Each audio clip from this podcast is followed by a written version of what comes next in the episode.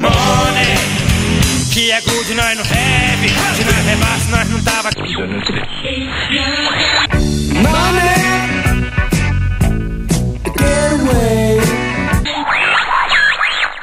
Quem gosta ganhar dinheiro. Cem mil dólares. Mulheres, automóvel. Mulheres, iate. Mulheres, mansões. Mulheres.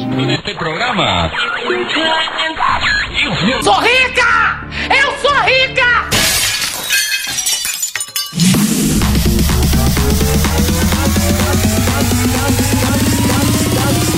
Está no ar Drone Pod.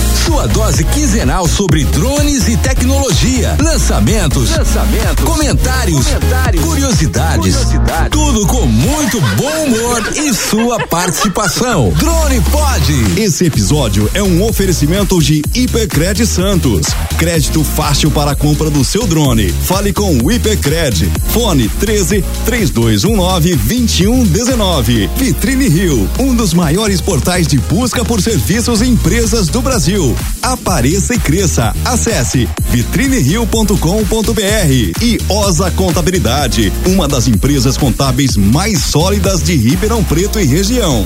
Acesse nosso site osa.com.br. Osa, a solução para cada dia de sua empresa. Fala galera, começando mais um Drone Pod, eu, Ronaldo Macetra, diretamente aqui do planeta Terra e com um convidado que vai dar uma aula hoje pra gente, hein? Fala Rubão, beleza? Fala Ronaldo, tudo bom? Hoje especial, hein? A gente vai entrevistar uma fera aqui, hein, Ronaldo? Hoje é dia de ganhar dinheiro, produção. Solta, sol, solta a moedinha aí, produção. E, e além do, do, do, convidado especial, que é o Lucas Pena, que já já ele vai trocar uma ideia com a gente aqui, nós temos aqui o nosso amigo Emílio Cid. Grande Emílio, belezura? Opa, tudo legal. Vamos aprender um pouco, principalmente nessa época de crise, a gente precisa aprender como que fazer dinheiro, né? Vamos aproveitar bem os conselhos de hoje aqui. Com toda certeza. E para você que tá ouvindo o Drone Pod aqui falando, meu, mas espera aí, o tema é drone, tecnologias e tem um, um, cara aqui que vai ensinar a investir em bolsas. Bem, ele não vai ensinar a investir em bolsas, na verdade, ele vai tirar uma dúvida nossa. Porque a gente está na dúvida se compra um drone ou investe nessa situação que a gente está, não é, Rubão? Ah, é certeza, Ronaldo. Eu ainda tô um pouco na dúvida, mas, cara, depois desse bate-papo com esse fera, com essa fera aí, eu tenho certeza que eu não vou comprar o drone, eu vou investir, cara. E você, Emilio? Olha, dá aquela vontade de comprar um modelo novo que saiu, né? Uma Vic Air 2, né? Mas não sei não, viu? Essa crise tá feia. Acho que vamos ficar com um drone velho e vamos ver se a gente aprende aí um pouquinho mais como economizar e como ganhar dinheiro. Meu, falando nisso, você viu o preço do Mavic Air 2 no Brasil, cara? Pô, tá absurdo, né, meu? Esse, o dólar ferrou e é lançamento também, né, Ronaldo? O lançamento é sempre um problema aqui, viu? Não, com certeza. Bem, Lucas Pena, seja bem-vindo ao Drone Pod, tudo beleza? Tudo bem, tudo bem. Tudo bem, Ronaldo. E você? Fala galera, tudo bem? Como vocês estão? Deixar o meu, uh, muito, meu muito meu muito boa tarde, bom dia, boa noite, dependendo do horário que você está ouvindo o podcast Drone Pod. Deixa aqui o meu abraço para você, Ronaldo. Agradeço demais estar aqui com vocês, tá? Um abraço aí pro Rubens também e para o Emílio, tá? Eu fico aqui feliz demais de fazer parte de mais um episódio aqui do Drone Pod, tá? E vim aqui uh, pra gente compartilhar, pra gente bater um papo sobre educação financeira e investimentos. É um prazer, tá? Eu vou, vou, vou contar porque o Lucas está aqui, na verdade. É, vou, vou dar um depoimento aqui. Eu estava para comprar um Mavic 2, tá? No começo do ano e resolvi, ao invés de comprar o Mavic 2, é, entrar nessa tal de bolsa de valores, comprar essas tal de ações, comprar os papéis, ficar louco. Aí chegou o coronavírus, putz. Ah, se fudeu. É isso mesmo. Me ferrei. Mas. Ficou louco, né, Ronaldo? Não, com certeza. Mas o Lucas Pena, graças ao Lucas Pena, ao curso do Lucas Pena, a gente aprendeu que a bolsa, na verdade, é uma montanha russa. E você que está nessa montanha russa tem que ter sangue frio. Tem que saber operar. E é isso que ele vai ensinar aqui pra gente. Mas antes de tudo, Lucas, conta um pouquinho da sua história e da história do seu canal. O canal Tenha Metas. Conta aí pra gente. Show de bola. Então vamos lá. Eu conheci o mercado financeiro em 2016, tá? Me apresentando para vocês, tá? Eu me chamo Lucas Pena, sou do interior de São Paulo, moro na cidade de Votuporanga, região de São José do Rio Preto, e entrei no mercado financeiro em 2016 porque um professor de economia trouxe na faculdade, então eu sou formado em administração, nós tivemos um semestre o assunto de bolsa de valores e me identifiquei muito com esse assunto, comecei a estudar, gostei demais em 2016 e desde então eu comecei a trabalhar com o mercado financeiro, a trazer o mercado financeiro como mais uma renda extra para mim, já que eu era colaborador na empresa do meu pai, tá? A empresa que nós decidimos o ano passado finalizar, em 2019, e a partir dali eu entrei de cabeça no mercado financeiro com o canal Tenha Metas, tá? Com também as lives que a gente vem compartilhando, vem trazer mais conteúdo também para o Instagram, enfim, compartilhar todo o conhecimento para a galera que está ali entrando agora na Bolsa Valores ou até mesmo, né, buscando por uma renda extra aí com as ações ou o mercado de investimento. Viu só, Rubens? O cara manja é, pra caramba. O cara não é fraco não, hein, Ronaldo? O cara não é fraco não. não o legal dele, cara, é que assim, é, eu acompanho ele todos os dias no, no YouTube, é, ele faz a abertura do mercado, depois ele faz o fechamento do mercado, depois ele faz uma live às vezes à noite, vai lá no Instagram, fala com a galera, faz... A, é, meu, esse cara não para, meu, é o dia inteiro, Lucas.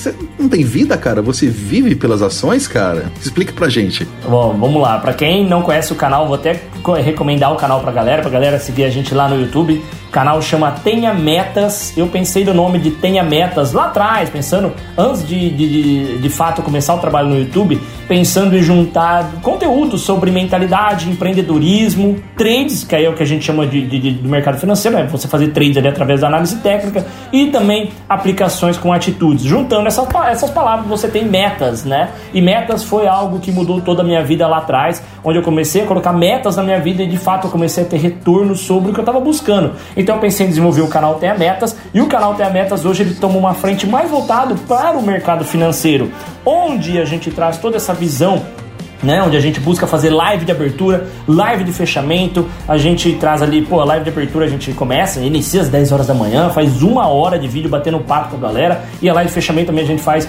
uma hora, dá, dá mais até, né? Dependendo do fluxo do dia, dá mais, dá uma hora e meia ali de vídeo. E enfim, nós tivemos todo um retorno tá? Assim, da galera gostar do jeito que a gente faz a live, gostar ali de interagir, a gente sempre busca responder a maioria uh, das mensagens que a gente recebe. Claro que hoje a gente simplesmente a gente não consegue responder a todos, mas a gente busca responder o máximo da galera. Então a gente traz todo esse conteúdo e sim, eu busco viver no final de semana, né? Também a gente precisa viver, a gente precisa estudar, também a gente precisa estar sempre antenado, mas a gente de fato traz muito conteúdo no nosso canal TMS. Então convido a galera aí do Drone Pod a acompanhar a gente lá no canal também. E, e ganhar, e ganhar um, um cascalho, né, Rubão? É verdade, Ronaldo. Ô, ô Lucas, para mim investir é, em, em, ações na bolsa de valores, qual é o passo inicial que eu devo dar? Tá, show de bola. Hoje os bancos, tá, os grandes bancos já vem mudando muito e trazendo esse lado de investimento também, tá? Mas primeiro você precisa ter um intermediador para você comprar as ações. Um exemplo, muita gente acha que eu vou ali no mercado, né, e acabo comprando uma ação no mercado. Não, não é assim que funciona. Hoje é tudo eletrônico tá? Não existe mais aquela bolsa onde ficavam aquelas pessoas gritando no telefone. Se você estudar anos atrás, você tinha aquele, aquele todo aquele negócio acontecendo, né, com telefones e, e corretores ligando, tá? Hoje não, hoje é tudo internet tá? onde você vai abrir a sua conta numa corretora ou ter acesso à sua conta em um grande banco. Você vai entrar na parte de investimento, você vai, o, o banco vai disponibilizar uma pesquisa para ver qual é o seu perfil de investidor, tá? E a partir dali você consegue comprar as ações. Só que você deve ter estudos, tá? Porque não vejo, né? A questão que às vezes alguns falam que é, é comprar qualquer ação. Não, tem que ter um motivo para comprar uma ação, porque tem aqui no mercado brasileiro nós temos mais de 400 empresas aí listadas na bolsa de valores. Maravilha, quer dizer, não é mais um bicho de sete cabeças como era antigamente. Hoje a gente tem as ferramentas para se informar, tem o canal do Lucas para aprender e realmente investir com segurança. Obrigado, viu, Lucas? Manda aí. Ô, Rubens, desculpa, desculpa interromper, mas depois eu gostaria que você contasse a sua história Conto. na bolsa, cara. A, a história o, boa ou a parte ruim? A parte ruim e a parte boa, com comentários depois de Lucas Pena. Tá legal. Manda aí, Emílio. Então, Lucas, eu não tenho experiência ainda com, com o mercado de ações, eu tenho trabalhado investido um pouco em Bitcoin. Que são as criptomoedas, né? Mas existe um grande problema que é a falta de segurança com as corretoras, com as exchanges. E isso traz uma grande insatisfação para a gente, né? Porque é, às vezes um hacker consegue é, invadir e aí você vê pessoas que perdem todo o dinheiro que estava investido ali. No mercado de, de ações, isso é diferente? Tem alguma, algum, algum nível maior de segurança em relação a isso? Tem alguma garantia? Show de bola, ótima pergunta. Sim, eu concordo com você que o mercado de criptomoedas, né, ele acaba sendo um pouco arriscado por essa questão de insegurança, né. Agora, o mercado de ações é totalmente diferente. Quando você compra uma ação, a gente chama que ela está sob custódia, em seu nome, no seu CPF, lá na B3 que é a empresa controladora da Bolsa de Valores, tá? Então você tem todo um mecanismo de proteção onde essas ações está no seu nome. Igual antigamente, né? Essas ações ela é, acabam imprimindo documentos, né? E você recebia na sua casa, você tinha esses documentos em mãos, como se fosse ali, né? Um, um, uma barra de ouro. Olha o risco que você tem em, em ter ali uma ação imprimida, né? Hoje não, hoje é tudo, ah, tudo salvo no seu CPF tá? Tudo salvo no seu nome, através da sua corretora. Você vai intermediar uma compra, uma venda através da sua corretora, porém fica é, sob segurança da B3, tá? Você fica com as ações seguras no mercado de ações. O, Lucas, então, por exemplo, se, uma, se eu estiver fazendo operações numa determinada corretora e essa corretora resolver aplicar aí um trambique qualquer, existe então um órgão regulador que, que controla tudo isso, que, que mantém porque no caso do, das criptomoedas não existe isso, né? Se você é, teve até uma corretora aí de, de, de, criptomoedas que ficou devendo, sumiu. Então, no caso, só, só para reforçar mais uma vez, por favor, porque isso é muito importante para mim. É, depois, Ronaldo, você complementa aí a, a, a, qualquer coisa aí que você quiser complementar. Então, existe mesmo essa garantia, um, um órgão que, que regulamenta isso, né? Sim, sim. A gente, a gente fala que criptomoedas não tem lastro, né? Para você acabar ali tendo uma segurança.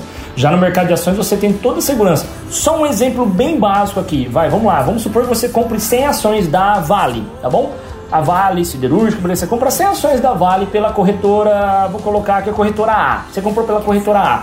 Se essa corretora falir amanhã, você não perdeu essas ações. Essas ações já estão no seu CPF na B3 e você pode fazer o que a gente chama de transferência de custódia. Você pode entrar em contato com a B3, transferir essas ações que antes você intermediava ali pela corretora A, transferir para a corretora B. E através da corretora B você faz ali a sua venda ou compra mais, você vai trabalhar né, com outra corretora as ações que você tinha na corretora A. Interessante isso daí e dá uma segurança, uma boa mesmo, né? Sim, sim, sim. O, o, o, o quanto a, a, a, vamos dizer assim, a roubos, a hackers no mercado de ações, você tem toda essa proteção, né? O risco de você investir numa ação é de fato ela vira zero. Você entendeu? Você investiu uma ação. É o valor do papel, né? Exatamente, Sim. exatamente. A empresa quebrar. Esse é o risco, a empresa quebrar. Só que mesmo assim eu acho mais seguro você investir em ações do que propriamente abrir uma empresa. Pensa comigo, se eu investir 10 mil reais numa ação da Vale, se a Vale quebrar, qual foi meu prejuízo? Os 10 mil reais. Se eu abro uma empresa e essa minha empresa ah, não deu certo, teve problemas, a minha empresa faliu, eu ainda tenho todo um, um trabalho para encerrar o meu CNPJ para ver toda a questão de tributo, impostos, com toda certeza vou ter algum problema trabalhista, enfim, olha quanto o prejuízo pode ser muito maior do que você tinha calculado. Enquanto o mercado de ações não, você comprou, se a empresa falir, você perdeu apenas que você investiu nela. Não tem lá, não vai chegar um oficial de justiça na tua casa batendo palma, falando, opa, ó, Lucas, ó, você estava é, investindo na tal empresa, tem essa, essa ordem aqui para você. Isso não tem no mercado financeiro, nas, nas ações. Muito legal, muito legal, Lucas. Rubens. Oi, Ronaldo. Rubens, você sabe quem estreou aqui no episódio passado, né? Claro que sei. Opa! Então, então antes da gente continuar esse bate-papo, vamos lá às grandes dicas, minutos de sabedoria do nosso querido Coronel Vargas com o quadro Drone no Radar e a gente já volta. Produção, solta o Coronel aí. Drones no Radar com Coronel Vargas. Fala galera da Drone Pod, eu sou o Coronel Vargas e vocês estão agora no quadro Drones no Radar. Nesta oportunidade nós vamos falar sobre para que informar o voo. É isso aí, galera. Isso é, uma, é um questionamento que eu vejo em muitos grupos de WhatsApp, principalmente, né? pessoal posta as coisas, na, na verdade, algumas aberrações e muita gente questiona, né? Para que informar o voo? Bom, meus amigos, é, aqueles que conhecem, aqueles que já, já me, me, viram em alguma apresentação, em alguma palestra, eu gosto muito de fazer é, é, comparações. Na realidade é o seguinte, né? O drone, quando utilizado de forma responsável, quando utilizado de forma é, correta, ele, é, ele representa uma ferramenta fantástica com uma infinidade de aplicações possíveis. Quando a gente utiliza um drone de forma é, é, irresponsável, ele se transforma sim em uma grande arma. Né? Esse é o X da questão. Na verdade, a gente acredita piamente que ninguém quer pegar um drone e, e enfiar um drone no, no, motor, numa turbina de um, de um avião. Ninguém quer matar ninguém de forma deliberada. Mas as pessoas, né, infelizmente, gostam de, de, de, de aparecer e de fazer com que eu, eu cumpro, eu não obedeço, eu não tô nem aí e pronto. E aí fazem voos é, é, a longas distâncias, muitas vezes próximo de aeroportos, é, muitas vezes tiram as fotos alinhadas com a pista exatamente nas zonas de aproximação e de decolagem, e isso infelizmente não é raro a gente ver nos grupos, né? Por que então que eu iria informar? Simplesmente para ser para ter uma prova de que eu fiz alguma besteira, para ter uma prova de que contra mim mesmo. Na verdade, meus amigos, aqueles os maiores beneficiados quando um voo é informado são os próprios usuários. Né? Por diversos motivos, eu vou citar alguns para vocês aqui. Inclusive já aconteceu. Né? Se por um acaso a gente informa o voo para o DCE, olha, eu estou voando em determinada área e alguma aeronave por algum motivo tem algum problema e, e, e pretende ir para aquela área, tipo ela está em emergência ou ela tem que chegar muito rápido naquela área, se eu informei, o Departamento de Controle de Espaço Aéreo ele sabe que eu estou naquela área voando e o meu cadastro tem o meu telefone, então é possível ele entrar em contato comigo e eu repito, isso já aconteceu para dizer, olha, eu tenho uma aeronave em emergência indo para aí, por favor, baixe o seu drone de imediato. E aí eu tenho é, é, eu estou participando da segurança no acesso ao espaço aéreo brasileiro. Né? Uma outra informação, uma outra é, oportunidade é a seguinte: quando eu informo o voo, eu estou deixando claro para todo mundo, né, para os órgãos regulamentadores, para os outros é, usuários no acesso ao espaço aéreo brasileiro, eu estou deixando claro para todo mundo o seguinte: olha, eu estou seguindo tudo que está previsto. Por quê? Pode acontecer um acidente? Pode. Nós temos um equipamento na mão que por algum motivo, de repente, ele pode se perder, ele pode, sei lá, um flyaway, ou então um pássaro fazer um ataque ao drone, como nós, vimos, nós já vimos aí nos, nos grupos diversas vezes. Então, pode acontecer um imprevisto. Só que, quando eu fiz tudo da forma correta, eu não assumi nenhum risco. Né? Eu simplesmente eu fiz assim a minha, a minha avaliação de risco operacional, mitiguei os riscos, mas eu não assumi o risco de um acidente maior. Eu tomei todas as medidas. O que aconteceu foi acidente, foi o imprevisto, tá? Agora, se acontece alguma coisa mais grave e eu não tenho a documentação prevista, eu não solicitei o meu voo, o que, que vai acontecer? Eu assumi os riscos, tá bom? E é isso aí. Bom, essas foram as dicas de hoje no quadro Drones no Radar. Continuem agora com essa galera fantástica da Drone Pod e até uma próxima oportunidade. Você está ouvindo Drone Pod. É, mais uma dica. Meu, Rubens, Coronel Vargas tá mandando bem, cara. A galera, tá. a galera que ouviu o episódio anterior já já mandou um feedback pra gente aí, curtiu pra caramba. É verdade, muito bacana, né, Ronaldo? E o legal, cara, que aqui é uma escola, né? A gente cada dia que passa tá aprendendo mais, não só com os nossos convidados, como essa essa turma boa que tá ajudando a gente aí. Tá muito legal, cara. Não, com certeza. Emilhão, Coronel Vargas, não precisa nem falar, né? Ah, eu, eu sou um grande seguidor, sabe, cara? Porque, inclusive, eu cheguei até a fazer um tutorial explicando como é que você registra o voo, porque eu acho importante você registrar, sabe? Eu acho muito importante seguir tudo que a, o DCEA fala, o Coronel Vargas explica direitinho como fazer. E porque você tem mais segurança, cara, uma segurança para você mesmo, entendeu? Inclusive na questão até do seguro, né? Do seguro reta, né? Se você tem um Isso. seguro reto e não registrou o voo, não adiantou nada. Então, é muito importante. Exatamente, Emílio. É bem isso daí mesmo. Segurança é tudo no drone. E você ter o seu voo totalmente legalizado não tem nada melhor. Já que a gente está falando de segurança, Lucas. Opa, tô aqui. Sua missão aqui não é só ensinar hoje, tá? Claro. Eu sei que você vai dar uma aula pra gente.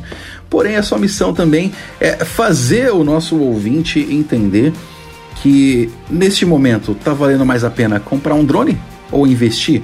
Qual que é o risco que eu tenho ao comprar o drone? Qual que é o, é risco que eu tenho ah, a, a investindo na, na bolsa? Você consegue fazer essa, essa comparação pra gente, explicando assim de uma forma bem básica quais são os riscos dos dois? Claro, vamos lá. Ah, eu vou. Eu, eu, eu não entendo nada de drone, sou bem honesto aqui com vocês, mas pelo que eu vi nas lenhadas no Instagram do Drone Pod, o risco é enorme você comprar o drone, né? Mas o que a gente pode trazer assim, uma similaridade entre drone e o mercado de ações, que a gente pode trazer e comparar, é o seguinte: comparar um drone investir no mercado de ações. Acho que a gente sempre tem que pensar na nossa receita, né? Quem sabe lá os lucros que eu vou ter nas ações eu não consigo comprar um drone. Eu acho que entre os dois eu escolheria as ações para trazer essa renda extra e assim eu conseguir comprar o drone sem tirar dinheiro ali de fato do meu salário, sem tirar parte do meu salário. Enfim, eu vou investir o lucro que eu tiver na bolsa, eu compro meu drone. Ô Rubens, o que eu achei interessante, viu, Emílio, é que o Lucas não falou que não conhece nada de drone, mas sabe o que é lenhada. É só isso que o pessoal sabe, né, meu? É só isso que eles querem Cara, ver. você viu, é o legado do nosso Instagram, hein, Ronaldo? Falando em lenhada, produção, vamos lá para as redes sociais? Bora lá. É, e você que curte uma lenhada, como o Lucas Pena falou, bem, vai lá no nosso Instagram, arroba DronePodBR, segue a gente lá, lenhas diárias, diárias, diárias, e quem sabe o seu vídeo em breve não estará lá no nosso DronePodBR. que risada maligna. Mas, é, se você quiser mandar uma mensagem, como que faz, Rubens? Ronaldo, pode mandar pro nosso e-mail, é dronepodbr.gmail.com. E, e- e valendo de novo, eu falei no último episódio e o pessoal deu uma zoada. Senhores, não mandem nudes o e-mail, por favor. Quem recebe o e-mail é o Rubens, não mandem nudes, beleza? Mas, se você também quiser conhecer um pouquinho mais da gente, conhecer a nossa homepage, Emílio Cid. É www.dronepodbr.com.br. Rapaz do céu. E também tem nossos grupos de WhatsApp que estão aqui na descrição desse podcast. Lembrando que o nosso grupo 1 lotado, lotado, lotado, não tem mais vaga, mas tem vaga lá no grupo 2, tá bom? Só clicar no link lá, entrar e aprender com aquela galera que tá lá sempre disposta a ajudar. Mas vamos continuando aqui. Lucas, a partir de agora, ó, já tô avisando inclusive Rubens que hoje não tem bar do Manuel. É, hoje o assunto é sério, Tá. né, Ronaldo? É. Vamos tocar, vamos tocar direto, sem bar do Manuel. E lembrando que o nosso magrão que estava com problema no furico voltou a ter problemas no furico. É, Magrão, um abração pra você, meu amigo. Melhoras, hein? Aquele, aquele abraço, é, ele falou comigo hoje à tarde, ele comprou aquelas, é, é tipo uma almofada que ele falou que é de água para sentar. ele falou que agora ele, agora ele tá conseguindo sentar, agora tá melhorando, mas Ele vai te matar, mas tudo bem. Meu, eu nunca vou contar nada pra vocês, viu, cara? Eu vou ficar na minha aqui porque. Tu sentiu o veneno aqui, né, Emílio? Olha, o dia que eu não aparecer. Ainda bem que vocês são amigos, né? Já pensou? Sabe o que, é, que é estranho, Lucas? Ah. O, o- o Magrão ele foi em, um evento, cara, em uma cidade, aqui, aqui perto, Curralinho. E depois que ele voltou desse acampamento que ele foi em Curralinho, cara, ele voltou com esse problema aí no furico, cara. E. Meu, tá complicado, cara. Ele falou que. deixa quieto, vai, deixa Coitado. quieto. Mas Magrão, melhoras pra você, melhoras pro seu furico e, e também aproveitando mandar um abraço pro, pro Godinho. O Godinho que, que tá lá no Rio de Janeiro e lenhou de novo o, o Mavic Mini dele, viu, Rubens? Ai, que burro, dá zero pra ele.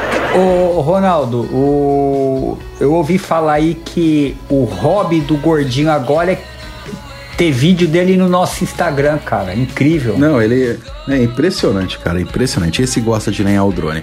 Mas, bora lá. Tem um monte de pergunta de ouvintes, mas um monte, um monte. Eu não sei se eu começo fazendo agora. Lucas, o que, que você acha? Solta uma pergunta agora de ouvinte para você. Show, vamos nessa. Pode soltar sim. P posso soltar a primeira? Vamos lá. Bora lá então para a primeira pergunta do João Ribeiro. João, manda. Você está ouvindo Drone Pod. Fala galera, aqui é o João Ribeiro, sou ouvinte do, do Drone Pod e eu fiquei sabendo que o Lucas Pena vai ser o entrevistado aí desse episódio e gostaria de fazer algumas perguntas aí para ele. A primeira pergunta, que eu acredito que deve ser uma dúvida de muitos, o mercado hoje, com tudo que está acontecendo aí, está tendo uma, uma alta volatilidade, né? E eu queria saber dele aí como que a gente pode virar essa, essa volatilidade aí ao nosso favor, né? E também gostaria de, de perguntar a opinião do, do Lucas, que ultimamente a gente vê aí uma grande massa de gringos saindo da Bolsa Brasileira e também, em contrapartida, uma entrada cada vez mais de, de brasileiros na Bolsa de Valores. Gostaria de saber a opinião dele, se ele acha que a educação, com, com esse cenário aí, a educação financeira está ganhando cada vez mais força aqui no Brasil. E aí, Lucas? Show de bola, show de bola. Sim, a volatilidade ela está presente desde ali finalzinho de fevereiro, depois do carnaval, com toda a turbulência do coronavírus, a volatilidade foi extrema na bolsa de valores. Tivemos vários circuit breakers, uma queda forte, algo nunca visto no Ibov, tá? Só para dados aqui, nós temos mais de 40% em apenas um mês, nada comparado com a crise lá em 2008, onde nós tivemos uma queda de 60. Para quem não sabe, só só interrompendo, o que que é um circuit break? Circuit break é uma trava que a própria B3 ela tem para barrar os negócios. Então, quando o Ibovespa, que é o principal índice da Bolsa de Valores, cai 10%, a B3 ela tem um mecanismo de proteção para barrar o que a gente chama de efeito manada, que é aquela euforia, ou então né, o mercado tentando sair todo mundo por uma porta só. Então ela para para acalmar os ânimos. Para por 30 minutos quando cai 10%, no mesmo dia, se cair 15%, para por mais uma hora, e se cair por 20%, nós temos ali o mercado suspenso uh, nos, nos, próximos, nos próximos minutos, nas próximas horas, ou até a B3 pode decidir em voltar só no dia seguinte às negociações. Muito bom, muito bom. Uh, ele, ele, ele, perguntou primeiro da volatilidade, tá? então eu vou falar aqui rapidinho da volatilidade, depois eu falo dos gringos, tá? Uh, então, quando a gente tem a disparada na volatilidade como nós tivemos após o, o mês ali, após o carnaval, com toda a questão do coronavírus atingindo o, as economias mundiais, dá para a gente aproveitar a volatilidade formando estratégias, estudos. É o que eu falo, não adianta entrar no mercado financeiro sendo um apostador, um jogador. Não adianta, você vai ter prejuízo, você precisa ter estratégia. E com as estratégias, você consegue aproveitar essa volatilidade tanto se o mercado estiver para baixo quanto para cima. Muita gente entende que o mercado financeiro você só ganha com a bolsa valorizando, com a ação valorizando. Não, tem mecanismo que você consegue ganhar com o mercado caindo também, que dá para a gente fazer o que a gente chama de operar vendido. Você aposta com o mercado caindo, né? E quanto à entrada de novos investidores e a saída de gringos aqui do Brasil, tá? A gente repara que sim, a educação financeira ela é primordial e a gente vê a população mudando toda a mentalidade, buscando entender o que é a taxa Selic, começa a comparar a Selic com os seus empréstimos, financiamentos, começa a comparar, começa a entender que Sim, o, o preço do dinheiro, o preço do, do, dinheiro aqui no Brasil ele acaba sendo muito alto, o que a gente chama de spread bancário. A diferença de quando você empresta dinheiro para o banco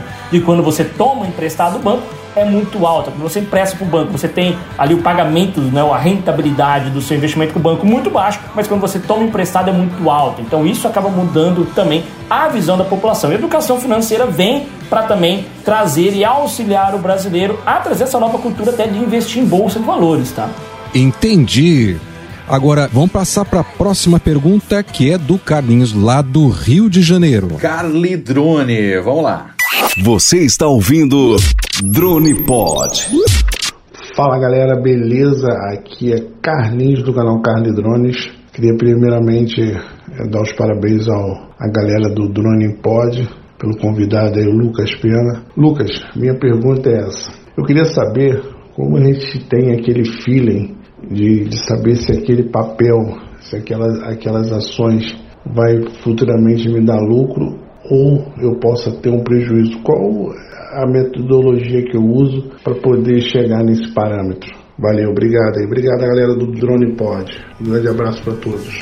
Vambora. Galera, o primeiro passo é você saber o porquê que você está comprando aquelas ações. Existem vários estudos no mercado financeiro, análise técnica, onde você vai olhar o gráfico para buscar uma movimentação, uma valorização daquele ativo nos próximos dias ou nos próximos minutos, dependendo ali da operação, do prazo operacional. E também tem análise fundamentalista, onde você vai ter ali o porquê para investir para longo prazo. Né? Então, primeiro você tem que saber o porquê que você está querendo comprar aquelas ações. Não tem como a gente saber se a ação vai dar ou não lucro. Né? Isso às vezes assim não tem como dar essa tacada né? A gente, pô, eu vou comprar essa aqui e beleza, vai me render 50% o ano. Não tem como a gente saber disso. Porém, tem como a gente montar os estudos e buscar. Peraí, se é investimento para longo prazo, eu vou buscar uma empresa que tem lucratividade, que vende produtos essenciais ou que está inserido num mercado que tem um nicho específico, que ela está sobressaindo seus concorrentes, ela tem uma distribuição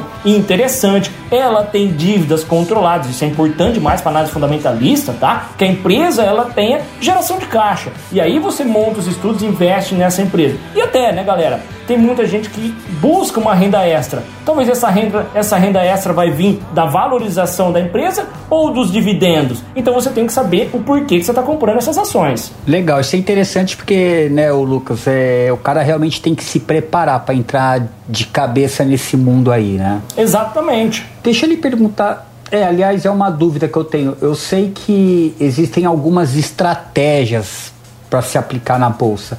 Eu queria que você comentasse comigo sobre três estratégias que a gente escuta muito falar. É a day trade, a swing trade e a position trade.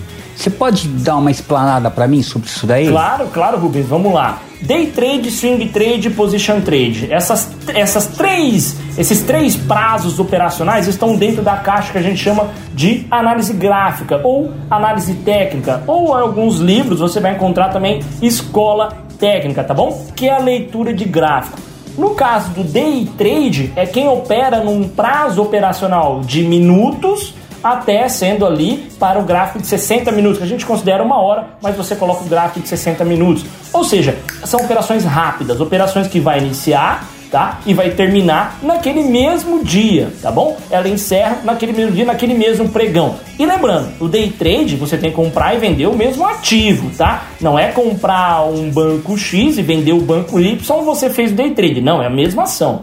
O swing trade é um prazo operacional um pouquinho maior. Você vai trabalhar com essa visão também da análise técnica, olhando o gráfico, buscando entradas na movimentação do preço, tá?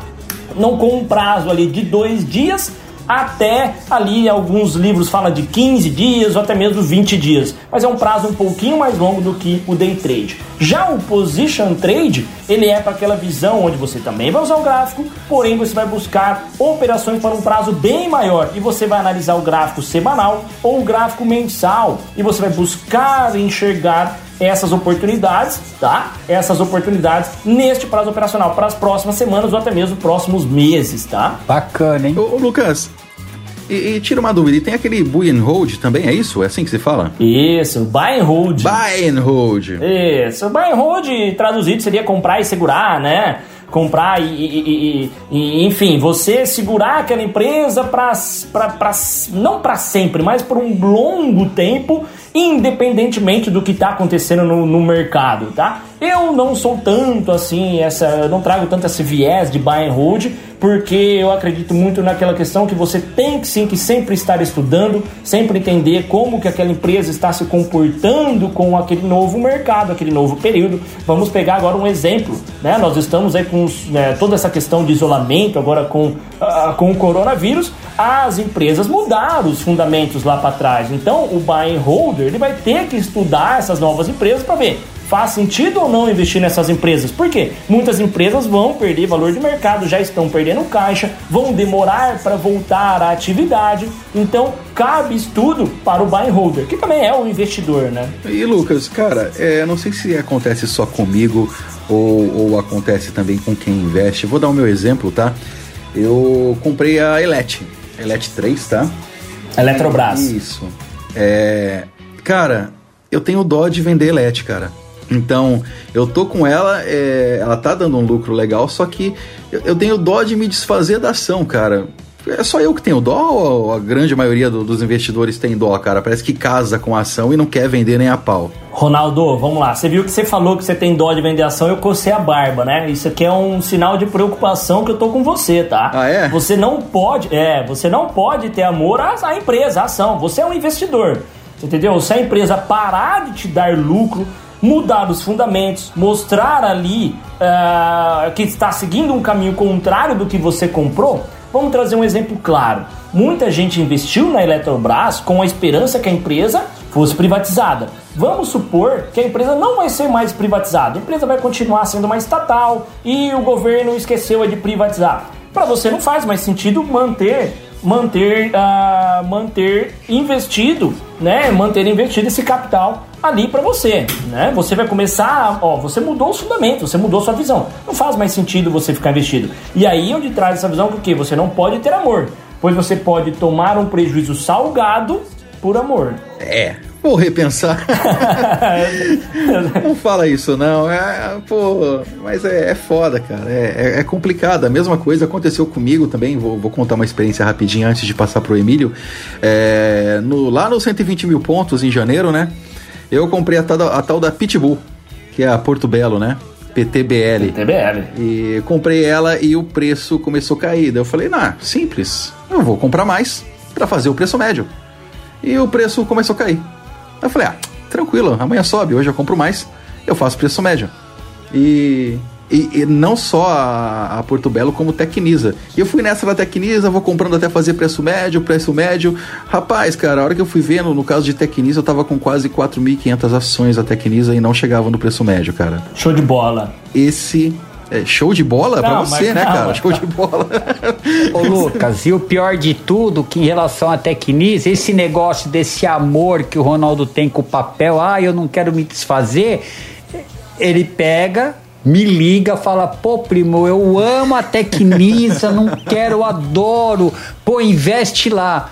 O tonto aqui vem investiu, olha que maravilha, cara. Aquela história, vem junto comigo que tá dando certo, né? Ô, Lucas, é. meu, a sua missão agora é me salvar tá, dessa, cara. Vamos lá, eu, eu, eu falei aqui show de bola porque você me deu oportunidade para tirar a dúvida da galera. Né? É, então tem muita gente entrando no mercado financeiro sem ter controle do que está comprando, do que está vendendo. Então, primeiro ponto, só para a gente nivelar, o que, que, seria o preço médio? Vamos supor que eu compre 100 ações a 10 reais, igual o Ronaldo falou, né? o mercado cai, vamos supor que essas ações estão a 5 reais. Se eu compro mais 100 ações, ou seja, agora eu tenho 200 ações, a um preço médio de 7,50. Essa é a visão do preço médio, ou seja, o 7,50 está mais próximo dos 5 do que o dos 10 tá? Do que os 10 que está lá para cima da minha primeira compra. Então o preço médio seria isso. Na, na questão de você ter controle, é uma coisa que eu prego muito dentro da minha carteira de investimento. Eu trabalho com essa questão de sempre ter um capital que eu chamo de reserva de oportunidade. Então o capital está lá separado para comprar mais ações das empresas que eu acredito. Show de bola. Só que eu tenho uma regra dentro da minha metodologia onde aquela determinada ação, ela não pode passar de 20% do meu capital investido em bolsa de valores. Quando ela começa a chegar em 20%, opa, eu chamo de que eu estou pesado demais nessa empresa. Ou seja, eu estou exposto demais a essa empresa. Se amanhã ela quebrar, 20% do meu capital está indo por água abaixo. E isso é preocupante. E aí você pode reparar que o quê? Não tem amor no mercado financeiro, não. Não pode ter amor, tá? Tu viu, né, Ronaldo? Não. Ô, ô Lucas, mas assim. não tem como aí você dar uma salvadinha aí, cara, pro, pra, não, pra não ficar meio meio ruim na fita aí com o Rubens, cara, que fiquei meio queimado. Não, claro, vamos lá. Tecnisa tá pra, pra, pra, pro conforto aí de vocês. Eu também tenho Tecnisa, tá? Tenho um pouquinho de Tecnisa. Vai, Rubens, viu? Vai. vai. Ô, Emílio, tu viu? Vai, Ô, Emílio, vai, tu tá vendo que o Lucas é o advogado do diabo agora, né? Tu, tá, tu tá vendo aí, né? Ele quer que você compre um monte de ação para valorizar, entendeu? Essa é a jogada. É, entendi. Compra oi. Vai, ó, tô bem arrumado com esses dois, hein? então, eu tenho, eu tenho as ações da Tecnisa também, tá? E comprei porque eu chamo de carteira de especulação. Tá, então eu coloco. Ai, que susto, achei que tinha sido o Ronaldo que tinha te falado para comprar. Não, não, não, não. Não, também não. Não, eu não, eu não fui nessa. Tá?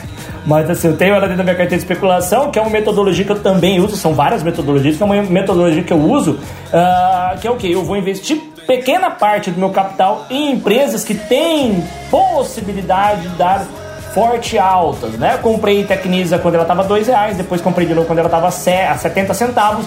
Ela aconteceu agora todo um agrupamento de ações, né, que é ali uma, um mecanismo também na bolsa de valores que junta as ações para diminuir a volatilidade dessa ação. E a gente tem agora ultimamente as ações recuperando o movimento de alta. Apesar que o cenário do Tecnisa para frente, tá? Eu vejo assim que uh, tem um cenário bacana para ela subir frente aos fundamentos e o terreno ligado à queda na Selic e aumento de financiamentos habitacionais. Porém, a gente tem que trabalhar novamente com o pé no chão, controlar a exposição. Não vou colocar 100% do meu capital 50, muito menos, né? Uh, parte, boa parte do meu capital nessa empresa. Entendeu, Rubão? Maravilha.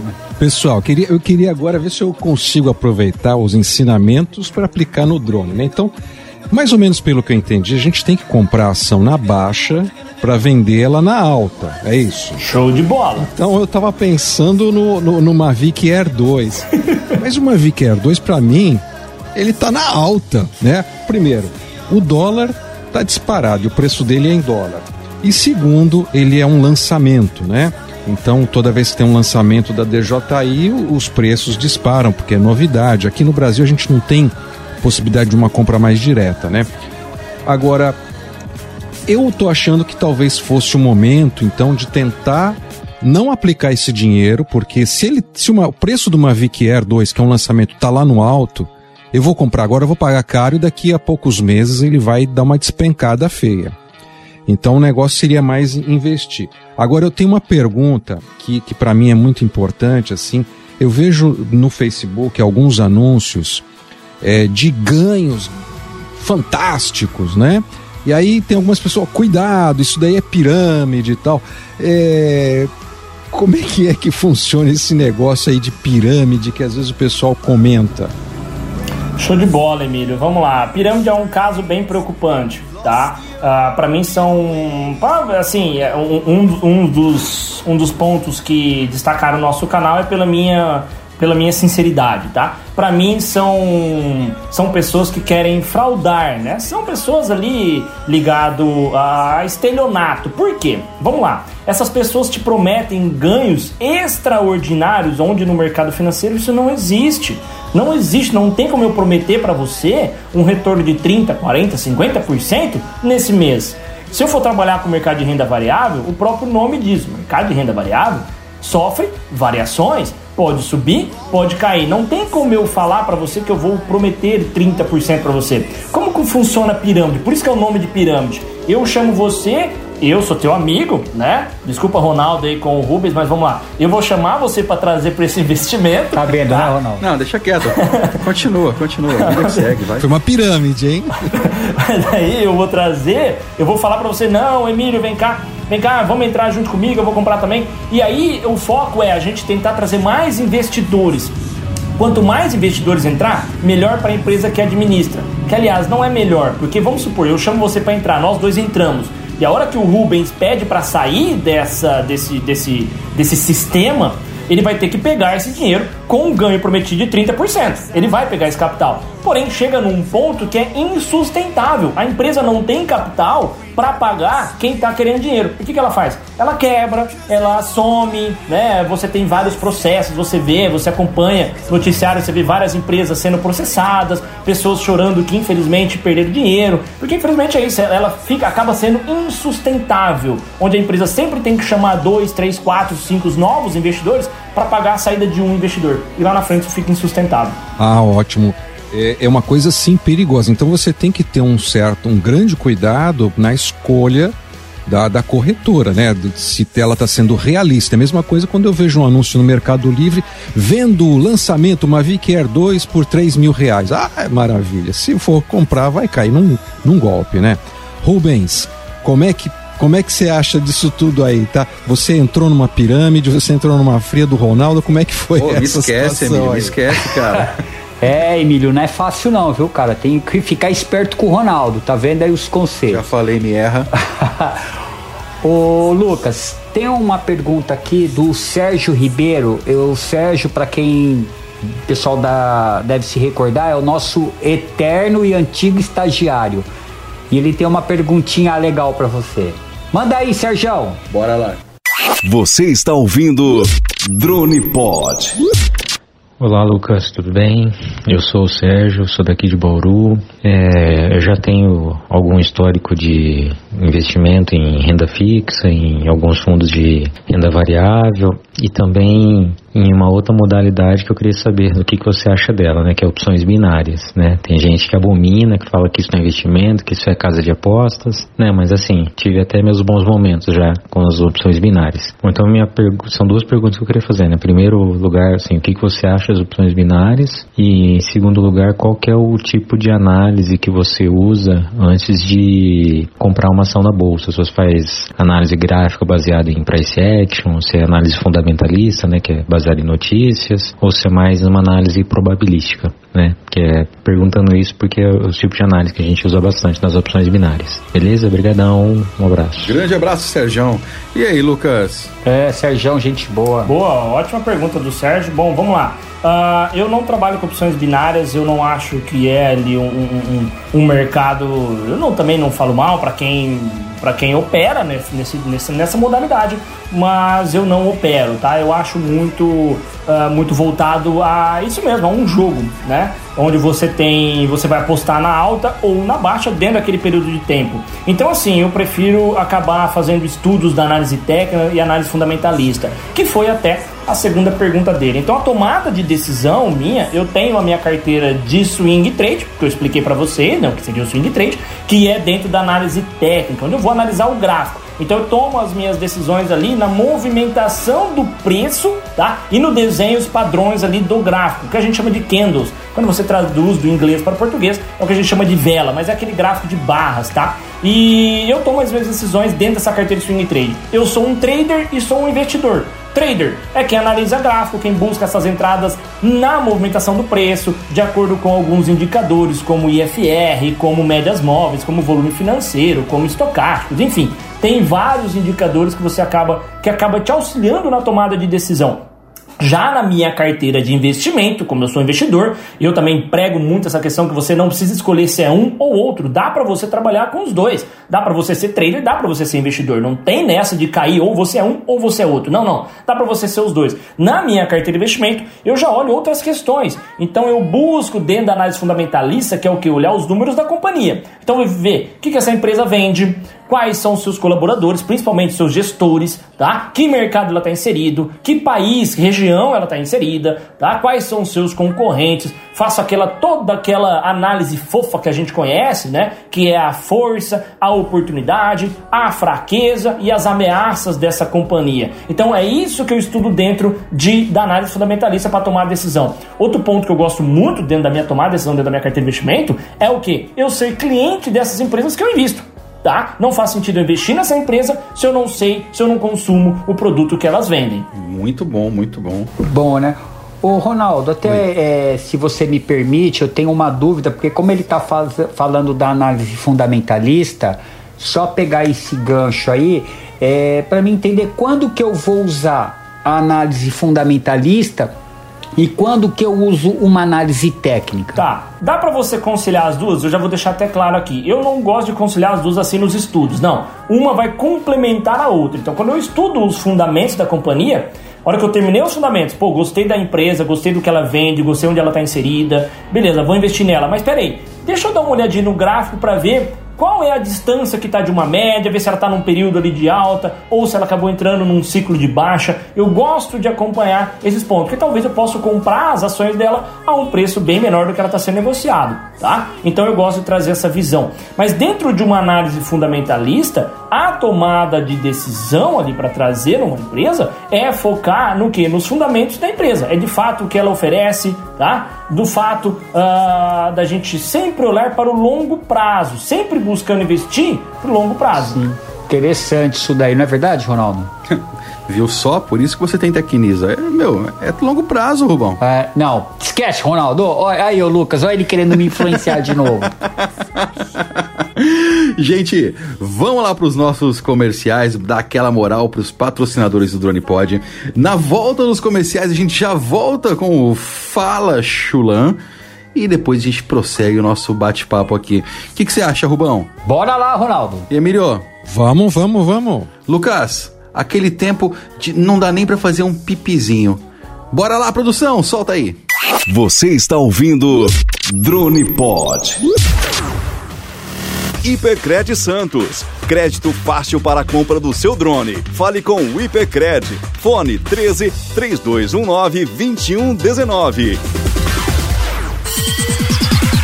Rosa Contabilidade, uma das empresas contábeis mais sólidas de Ribeirão Preto e região. Possui um atendimento diferenciado para todos os seus clientes. Sua equipe especializada assegura o comprometimento com a ética e a qualidade dos serviços prestados. Acesse nosso site osa.com.br e descubra as vantagens de ser nosso cliente.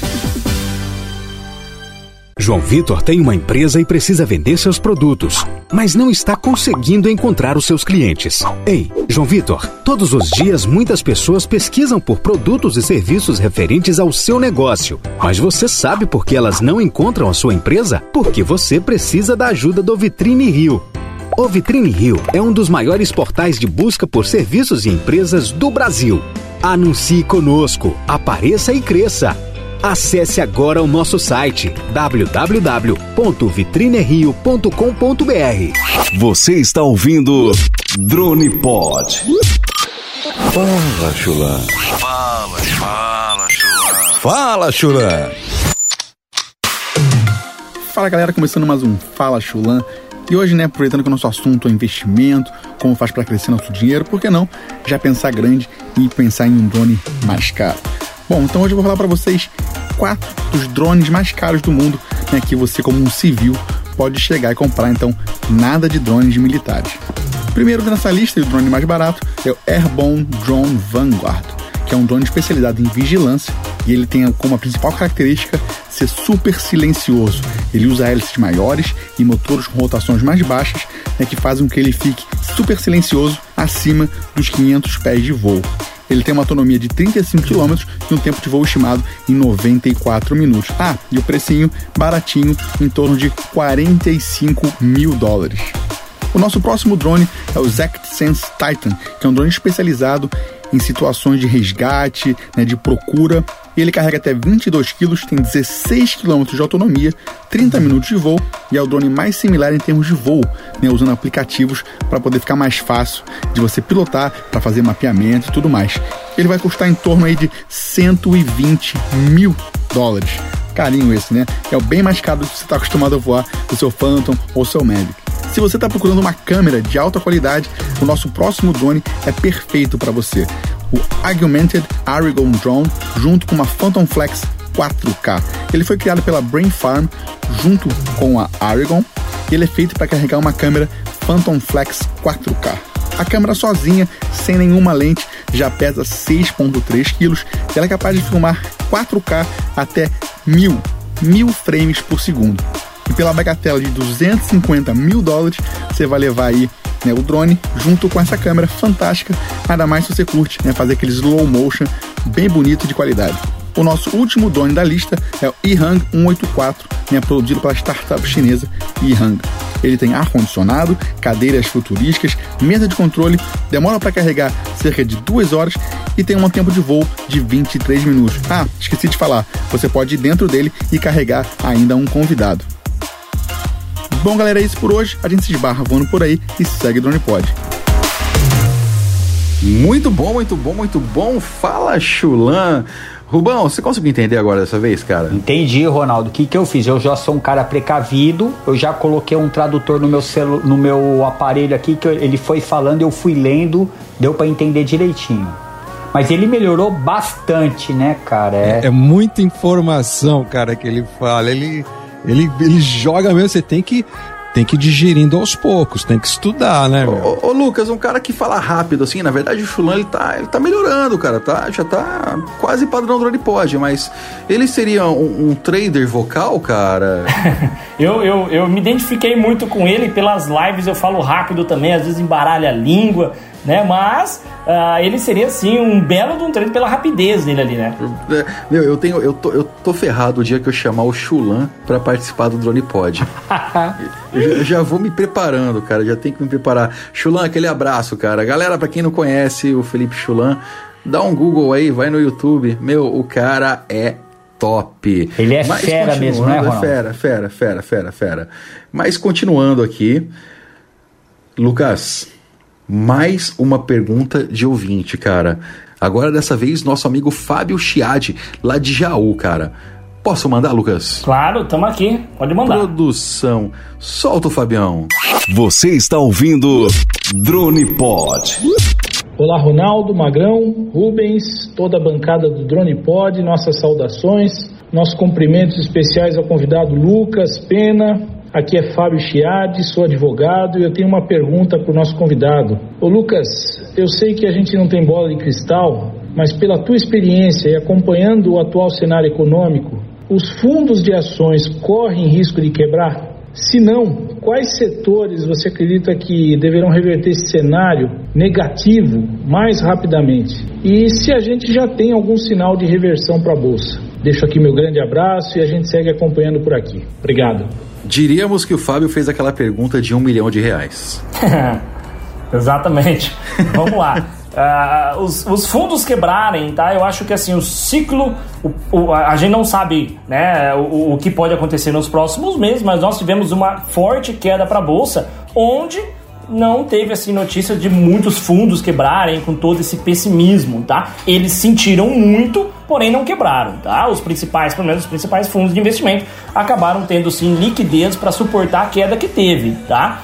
Agora, quanto à visão de qual setor vai se recuperar, eu acredito que o setor que vai mais demorar para se recuperar é propriamente o setor de turismo e companhias aéreas, tá? Agora, a gente pode trazer a visão do varejo, que a gente estava ali trabalhando, acompanhando e vendo que, que poderia ser um setor que poderia voltar de uma maneira mais, ah, mais alinhada com até o próprio Ibovespa, né? Uma recuperação não tão rápida, mas uma, mais uma recuperação que acontecesse nos próximos meses, por causa do próprio e-commerce, né? Onde a galera acaba consumindo pela internet, é, era o setor de varejo. E surpreendeu. O setor de varejo já está valendo, as ações estão valendo mais do que elas estavam valendo quando você tinha ah, antes da, do- da questão do coronavírus. Um setor que eu estou apostando hoje, acompanhando e estudando são algumas estatais, tá? Estatais para privatização. Nós temos o governo injetando dinheiro na economia e talvez vendas de estatais podem ser uma saída, tá? Então eu estou estudando algumas estatais para trazer para a carteira de investimento, não para a carteira de swing trade, aí seria para Você carteira de poderia investimento. falar pra gente aí, já cantar a bola aí?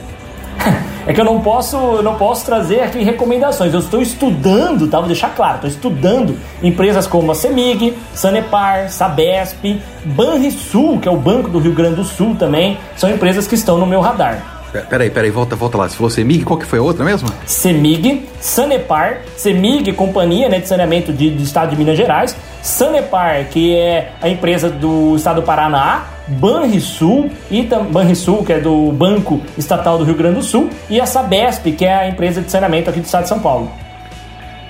Diria eu que farei um estudo também sobre essas ações. Tô ferrado. Tu sentiu, né, Emílio? Que ele falou assim, tu viu que ele vai querer me indicar alguma coisa, né? Eu já tô Ó, preocupado. cuidado, você vai pro Egito, vai acabar com, com, com Egito, com. Caraca, acho que eu vou ter que bloquear o Ronaldo no meu celular, viu, cara? Fala, Rubens, vai. O Rubens, o- na verdade, Lucas, o Rubens tem uma história interessante na, na bolsa. O Rubens ele já até visitou a B3, né, Rubens? É, é na verdade, é, muita gente não sabe, eu, eu fiz uma carreira bancária é, no Bradesco e no Unibanco. E ainda quando eu trabalhava no Bradesco, eu fiz um curso né, com, sobre é, investimento na Bolsa. Eu fiquei é, dois dias inteiro na Bovespa lá em São Paulo, é, participando ao lado do pregão, vendo o pregão, aquela loucura, o pessoal com aqueles bloquinhos, o papel era uma gritaria. Eu lembro que eu chegava em casa, cara, eu não, eu não fiz o pregão, eu só fiquei do lado aprendendo. Eu chegava aqui em casa estressado, foram dois dias assim de muito aprendizado, é, uma loucura. Aí tive um dia inteiro também, que eu acho que é diretor, eu não lembro, da Bolsa. Foi uma coisa muito bacana. Mas, o, Lucas, eu tenho uma experiência é, muito ruim na Bolsa. Porque quando eu trabalhava no Bradesco e naquela época, no, antes, comecinho dos anos 90, ah, não é que nem hoje que a gente tem os aplicativos, internet, os instrumentos na mão para poder estar tá gerenciando, aprendendo. Não, não tem o canal Tenha Metas para você participar, aprender tal. E aí meu gerente chegou para mim e falou: Rubens, pô, eu tô aplicando na bolsa, eu vendi o apartamento da minha sogra porque tá dando maior dinheiro. Aí me mostrou, falou, aplica tal. O que que eu fiz? Pra tu ver que eu não aprendi a lição a cair com o Ronaldo de novo. Peguei todo o meu dinheiro que eu tinha em aplicação, poupança, eu tinha ações lá da. Na época da Telesp, enfim, cara, eu raspei o tacho e apliquei tudo na bolsa. Só que não tem os instrumentos que tem hoje de acompanhar online, de você dar o stop lá, enfim, não tinha. Eu ficava de manhã esperando o malote chegar para abrir o malote, pegar as listagens da bolsa e ver o que, que aconteceu. Cara, perdemos todo o nosso dinheiro. Vai, eu não lembro de valores. Vamos supor hoje eu apliquei 60 mil reais saquei uns 8 mil, consegui recuperar, entendeu? O meu gerente, o casamento dele acabou, cara, porque ele, ele aplicou um apartamento inteiro e, e perdeu. Infelizmente não tinha o Tenha Metas naquela época, porque senão isso, pelo menos comigo, não aconteceria. E é uma experiência muito ruim, né? Ainda bem que eu não era nem nascido. ô, ô Rubens, obrigado por compartilhar, tá? Essa tua história e a gente repara uh, como antigamente era precário, né? Ou seja, você esperava o dia seguinte para tomar uma atitude, para tomar uma decisão frente aos seus, aos seus investimentos. Você, você tinha pouco recurso ali para tomada de decisão. Então a gente vê como o quão era precário. Mas uma dica assim, isso tem até hoje, tá? Isso que você está contando, essa história de acabar pegando dinheiro, acabar entrando em tudo numa empresa só, você tem isso até hoje. No canal a gente recebe muitas mensagens assim de pessoal que que foi que um papel chamou atenção, subindo 30, 40%, pega todo o capital e investe só naquela empresa, aquela empresa ela simplesmente volta ao zero e a pessoa acaba perdendo ali 40, 50, 80% do seu capital. E isso é um risco muito grande onde para você não correr esse risco, o ideal é você diversificar. Mesmo com a taxa Selic baixa, como a gente está vivendo ultimamente, no ano de 2020, nós temos a, a redução da taxa básica de juros, renda fixa ainda acaba sendo atrativa para quê? Para proteção de capital. E também entrar no mercado de renda variável, sempre buscando diversificar a carteira. Não falei que eu estou de olho aí nas estatais? Eu jamais vou colocar todo o meu capital em apenas uma empresa. Eu vou tentar dividir ali em duas, três empresas. Porque se der problema em uma, tudo bem. Talvez a outra possa estar lá em cima. E eu não contei que são estatais? Também não coloco todo o capital em apenas um setor. Então eu vou buscar outros setores também para quê? Porque se tiver um problema nas estatais, eu não vou sentir tanto assim como infelizmente você sentiu lá atrás. E o que me chama a atenção é que infelizmente você tem cada amigo, né? Você, você escuta cada conselho, né, Rubens? Cara, então, tu vê como que é o negócio, né? Não, o duro é assim, é a gente não aprender com os tombos, né? Porque, cara, tomei um tombo lá atrás, agora com uma tal de tequinisa que me arrepia todo só de escutar, mas normal. Mas é que, infelizmente, naquela época, diferentemente de agora, nós não tínhamos instrumentos de uma análise mais criteriosa, entendeu? Talvez até tivesse, mas nós não tínhamos, mesmo dentro, estando dentro do banco, nós não tínhamos esse acesso aí. É uma pena, mas é, vida que segue, né? Não é verdade, Emílio? Ah, isso, olha, eu já aprendi bastante, viu? Primeiro tomar cuidado com essa história de egípcio, faraó, pirâmides. E depois com o Ronaldo, né? Outra coisa que eu aprendi. pelo que o Rubens está falando aí, pelo amor de Deus. Né? Não, não, não, não. Isso é o pessoal que fala aí. Mas, outra coisa. É, não colocar todos os ovos na mesma cesta, porque se a cesta cair, você quebra tudo, né? Então tem que dividir o, o capital. Agora, isso é certo. Eu tava vendo, tem análise de gráfico que tem aqueles candles, né? Aquelas os, aquelas velas que você abertura, o topo, a baixa. Aí, além disso, tem análise das empresas, você fazer uma análise, como é que é o histórico da empresa. Tudo isso é muito complicado. Não tem assim um jeito assim mais fácil, assim de você, por exemplo, mandar uns sinais aí pra gente é, é, saber como é que que que tá pegando por exemplo, você analisa isso o dia inteiro, praticamente, né? Todo dia, o dia inteiro. E, e- e existe alguma outra maneira assim mais simples da gente é, pegar, captar essas ondas aí, essas ondas otimistas, essas ondas de, de, de, de sucesso? Só para deixar claro, quando a gente trouxe essa questão de pirâmide, de um amigo chamar o outro, é que a maioria das vezes o amigo que chama, ele não sabe que infelizmente ele está entrando, tá- que entrou também numa arapuca, tá? A gente deixa isso bem claro pra, pra galera entender que não, o amigo que talvez chamou ali para entrar talvez numa pirâmide, essas pessoas acabam não sabendo que aquilo é uma pirâmide, né? E infelizmente acaba deixando todo mundo surpreso, tá? Isso acaba com relacionamentos, né? De amizades. Mas vamos lá. Ô Emílio, ótima pergunta. Dá muito trabalho, principalmente análise fundamentalista.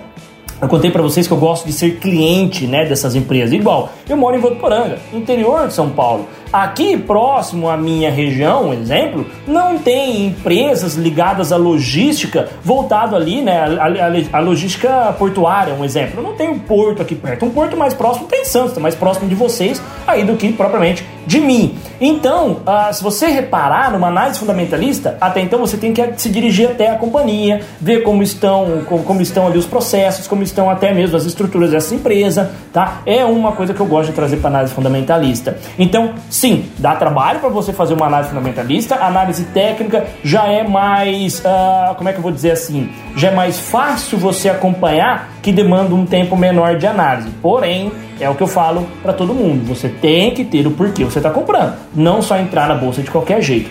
Para facilitar, a gente tem fundos de investimento, onde você vai terceirizar todo esse serviço. Você vai pagar para um gestor controlar a sua carteira. Aliás, você vai investir na carteira do próprio gestor. E também tem empresas de análise, que a gente chama de researches. Né? Essas empresas de análise, elas vendem o que? Relatórios. Então ela vai te trazer ali o que a gente chama de call, né? Onde você compra, que preço que você coloca, no que, que a companhia o que a empresa que analisou aquela companhia, o que ela está vendo de bom para os próximos anos. Então ela traz essa facilidade.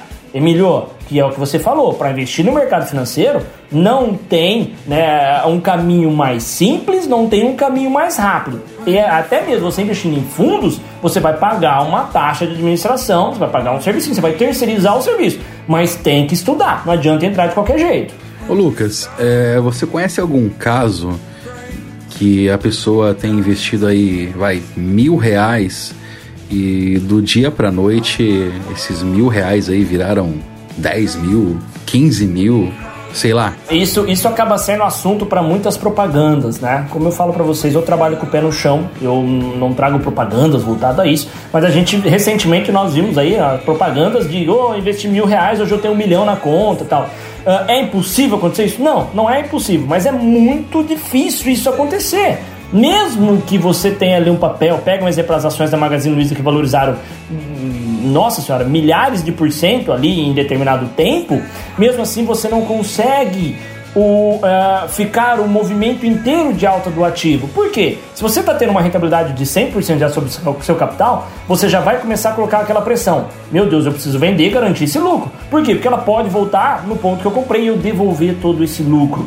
Então, assim, eu não tenho, não conheço, de conhecer assim, de ver nota fiscal, de ver que a pessoa comprou, de ver que a pessoa de fato investiu 500 reais e tem ali, né, hoje um exemplo, 10 mil reais. Eu não conheço. Mas, ô, ô, Lucas, você não conhece a Betina? A Betina. eu evitei nomes. É, é- é esse Não, caso. não, eu falo, eu falo. Eu evitei nomes, que é esse, é esse. Foi essa a jogada, foi essa a jogada, né? E deu, e deu assim, deu o que falar, porque caíram matando e falando, então prova, então mostra, então. Aí aí foi um tiro no pé. De fato. Aí é o papai, né? Foi o papai dela que- É, que, deu. então, é. então, tá vendo como. E a gente volta naquela questão de como a, a educação financeira é importante para nossa população, mas infelizmente tem aproveitadores, né? Infelizmente. Rubens, você conhece a Betina? Você tem proximidade com ela? O Ronaldo ainda não comentou sobre ela comigo, viu? o, o Lucas, é, a gente sabe que existem alguns, algumas coisas que influenciam muito o mercado de ações. Certo. A política e a economia, ela, como que é a influência delas dentro do mercado de ações? Show de bola. Uh, eu costumo falar que elas andam juntas e em alguns momentos até acabam tomando direções diferentes, né? A economia, quando a gente fala assim, pô, nós estamos, né? O que sai na economia que pode afetar? Um exemplo, nós estamos gravando esse podcast no dia 16 de junho, amanhã, dia 17, tem a decisão de redução, manuten... Ah, de redução, aumento ou permanência da taxa Selic na casa dos 3%. Tá?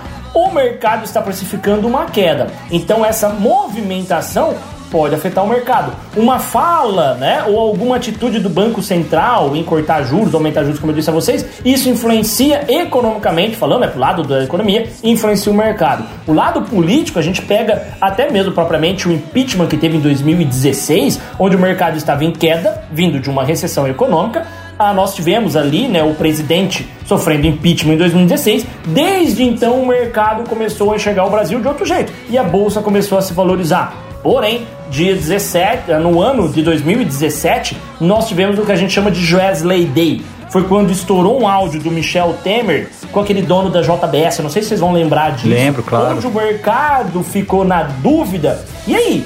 A gente já, já, já tivemos o impeachment em 2016. E agora o vice-presidente, talvez na corda bamba, podendo cair.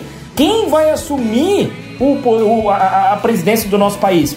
Que seria até então, né, ali o, presidente da Câmara dos Deputados, que era o Eduardo Cunha. Então ali o mercado ficou com muito medo daquela situação. E aí o mercado sim acaba precificando o, esse lado do medo, né? Então a política e a economia ela interfere sim na, na, na bolsa do valor, na variação. Porque você sempre vai olhar lá para frente. Opa, então se o presidente na época de 2017 também fosse impeachmentado, você teria todo um problema no país. E aí você pensa, como é que vai ficar, como é que vão ficar os caixas das companhias listadas das bolsas para os próximos anos? E aí você pode ter essa dúvida, na dúvida o investidor prefere tirar o dinheiro e aí é onde a gente tem um fluxo de venda e o mercado cai. Caramba, interessante isso daí. Não é fácil mesmo, né, cara? Não, é igual eu falo pra galera. Tem muita gente que vende, não, é só comprar e esquecer. É comprar uma ação e sempre tá ali comprando e comprando e não acompanhar. Não, tem muita coisa para estudar. É, é, assim, estudo diário que você tem que manter dentro do radar. E ó, o Rubens, é, tô falando de Brasil, tá? Assuntos aqui que a gente fala, assuntos domésticos, né? Dentro daqui do Brasil, Sim. tanto ligado à saúde, agora com o coronavírus, tanto ligado à política e economia, quanto conflitos lá fora, também traz toda uma turbulência para os mercados internacionais. Perfeito. Ô Ronaldo, parece que tem mais alguma pergunta de ouvinte aí. Rapaz, tem a do nosso amigo e ouvinte e seguidor Vandriano Vargas. Bora lá! Você está ouvindo Drone Pod. Fala Lucas. Cara, sou inscrito no seu canal, tá? Tenha metas. É, me chamo Vandriano e moro aqui no interior de São Paulo, na cidade de Santa Bárbara do Oeste. E conheci seu canal através do pessoal do Drone Pod, até porque sigo eles nas várias plataformas aí. E eu queria te fazer uma pergunta. Eu entrei no mercado de bolsa esse ano e acabei tomando assim um baque, porque eu peguei essa parte de pandemia. Porém, eu com o tempo fui entendendo algumas coisas e queria perguntar para você a respeito dos simuladores. Se você aconselha a quem não conhece o mercado de ações a treinar nos simuladores de ações. Eu vi que tem vários no mercado, é, tem gratuitos e queria saber se você aconselha algum e qual que é teu tua visão relacionada a esses simuladores. Show de bola, é um prazer ter, ter você inscrito então no canal, obrigado, tá? Interior de São Paulo, também sou do interior de São Paulo, que bom que você conheceu todo o nosso trabalho através aí dos nossos amigos do Drone Pod. Vamos lá. Uh, primeiro, pô, se você entrou antes do coronavírus, né, toda essa questão dessa, dessa pancada para baixo que a bolsa tomou, posso falar que você acabou fazendo um mestrado na bolsa de valores. Você já entendeu que não pode não pode estar tão exposto ao mercado de renda variável, muito menos investir todo o capital em apenas uma empresa. Você viu o jeito que o mercado funciona e a agressividade que foi quando sai uma notícia pessimista no mercado, tá? Então a gente já alinha nessa visão. Agora, quanto aos estudos por simulador, eu uso a plataforma que eu faço até as lives lá no canal, chama Rico Trader. Essa própria plataforma ela tem um mecanismo de não só simulador como replay, onde eu monto os meus estudos, onde eu trabalho ali estratégias. Eu não vou entrar no mercado financeiro buscando um exemplo. Opa, quando eu estiver ganhando 2 mil lá na plataforma, eu vou ganhar, eu vou entrar no mercado financeiro que o retorno vai ser o mesmo. Não Quando você entra no mercado mesmo com a sua conta real, que a gente fala, né? Ah, você tem que quebrar esse viés que você está preparado a entrar só porque você está tendo lucros nas contas simuladoras, tá? Você deve entrar no mercado financeiro ou até mesmo, né? Você deve entender que você colheu frutos do seu estudo através dos simuladores e replay quando você vê que a estratégia está dando certo, não quando você tem lucros. Que a gente pode cair naquela questão, né, da falácia da mão santa. Vocês já ouviram falar isso no basquete? Para quem gosta de basquete, já ouviu falar disso da mão santa, que é o que? Aquele jogador que sempre vai acertando, sempre acerta a cesta e chega um ponto onde a galera investe muito nele, ali naquele ponto de apostas, né? E ali aquele jogador ele acaba errando uma cesta. Não significa que ele foi bom, aquilo significa, aliás, significa que ele teve sim Uh, uh, mais voltado para sorte do que voltado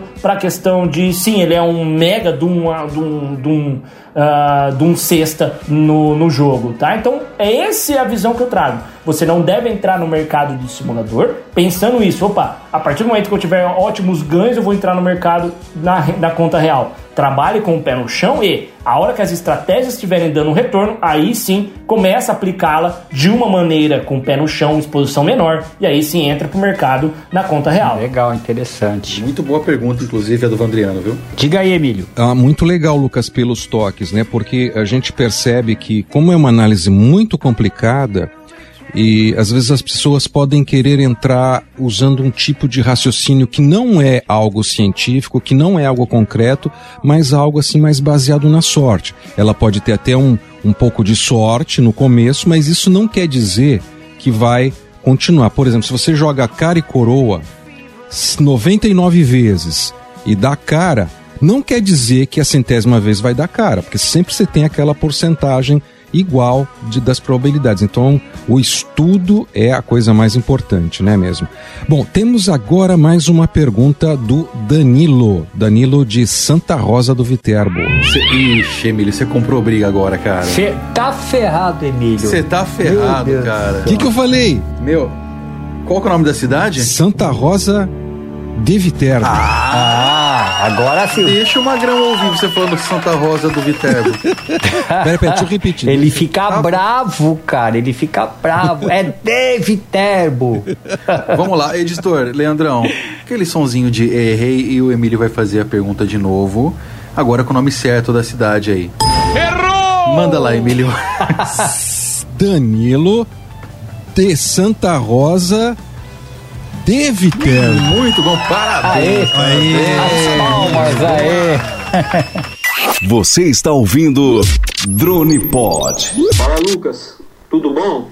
Aqui quem está falando é o Danilo de Santa Rosa de Viterbo e eu tenho uma empresa de BPO financeiro. E minha dúvida é o seguinte: os investidores mais experientes eles preferem investir em momentos turbulentos, como a gente está passando, porque corre um certo risco de perder muito dinheiro ou de ganhar muito dinheiro ou eles preferem investir quando está mais estável? E nesse momento que o Brasil está vivendo, o que, que você é, nos indica a investir? Em qual tipo de ação? Em renda fixa? Em renda variável?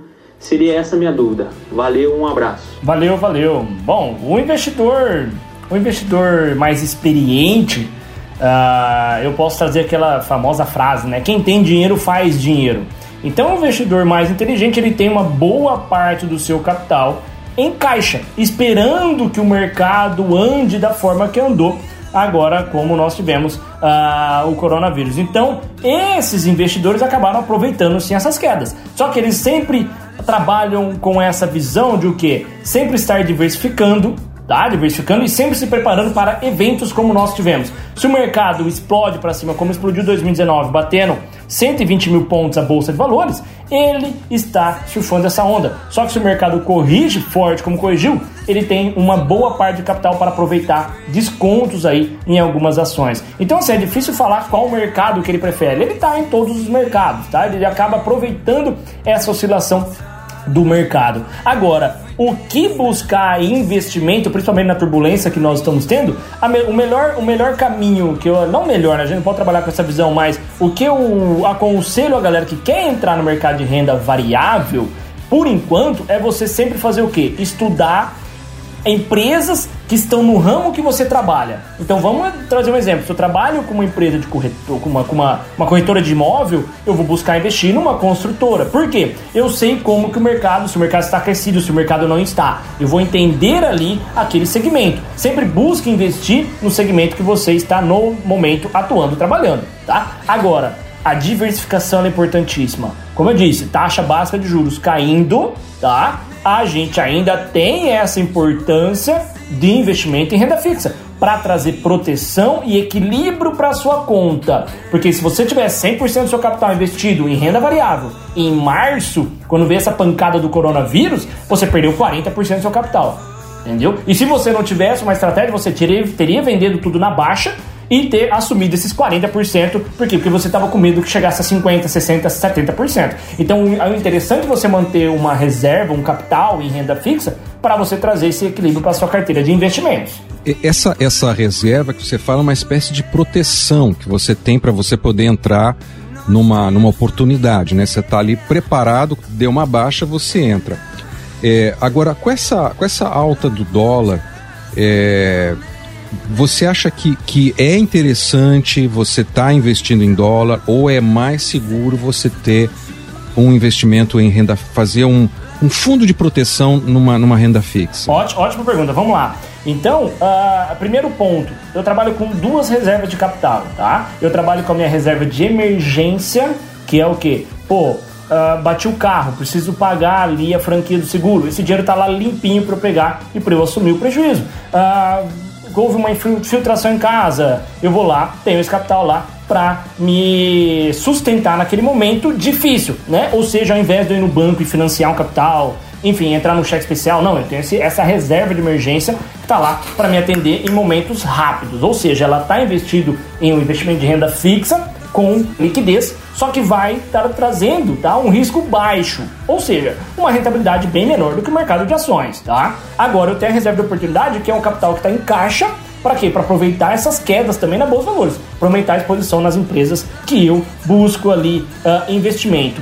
Quanto ao cenário atual, tá? Talvez assim, a gente pode até interpretar, pô, o dólar saiu de 3,80, foi para casa dos quase 6 reais, bateu uns 5,97 praticamente 6 reais. Ou seja, praticamente ele quase dobrou de preço. Talvez está no topo, a gente não sabe. Então talvez o interessante seria você que não aproveitou essa alta do dólar buscar trazer alguns investimentos dolarizados ou empresas que o caixa dolarizado para beneficiar dos próximos pagamentos de dividendos, para aproveitar de mais altas caso o dólar continue subindo, essas empresas tendem a subir mais e você traz esse estudo.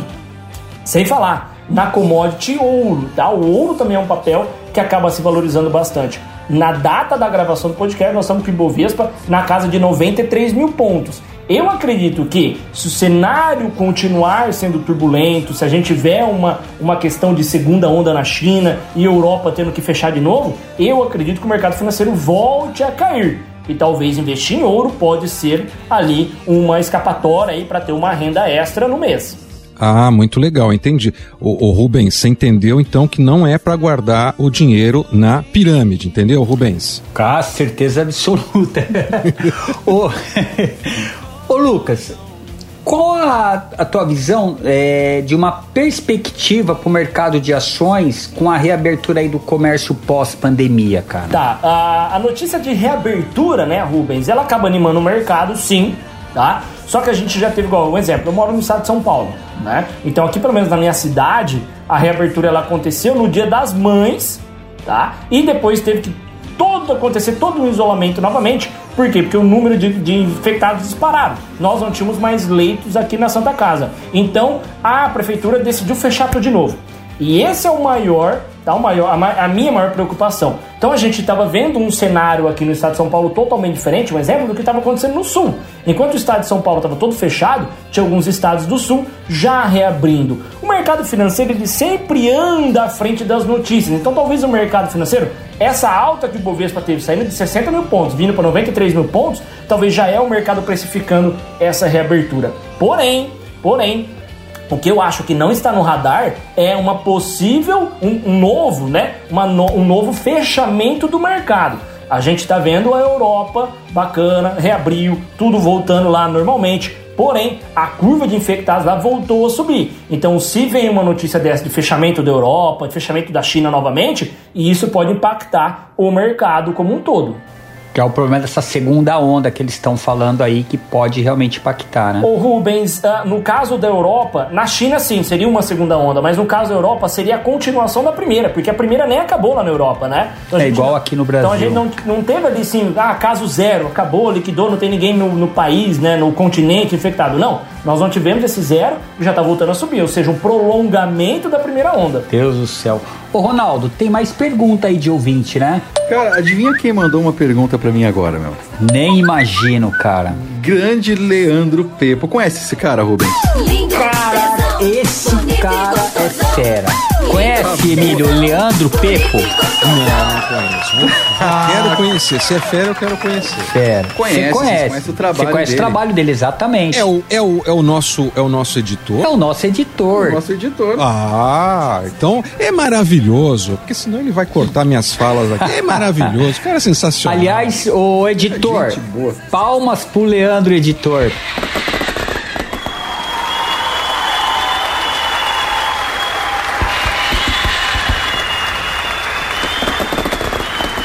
É isso aí, palmas pro grande Leandro Pepo.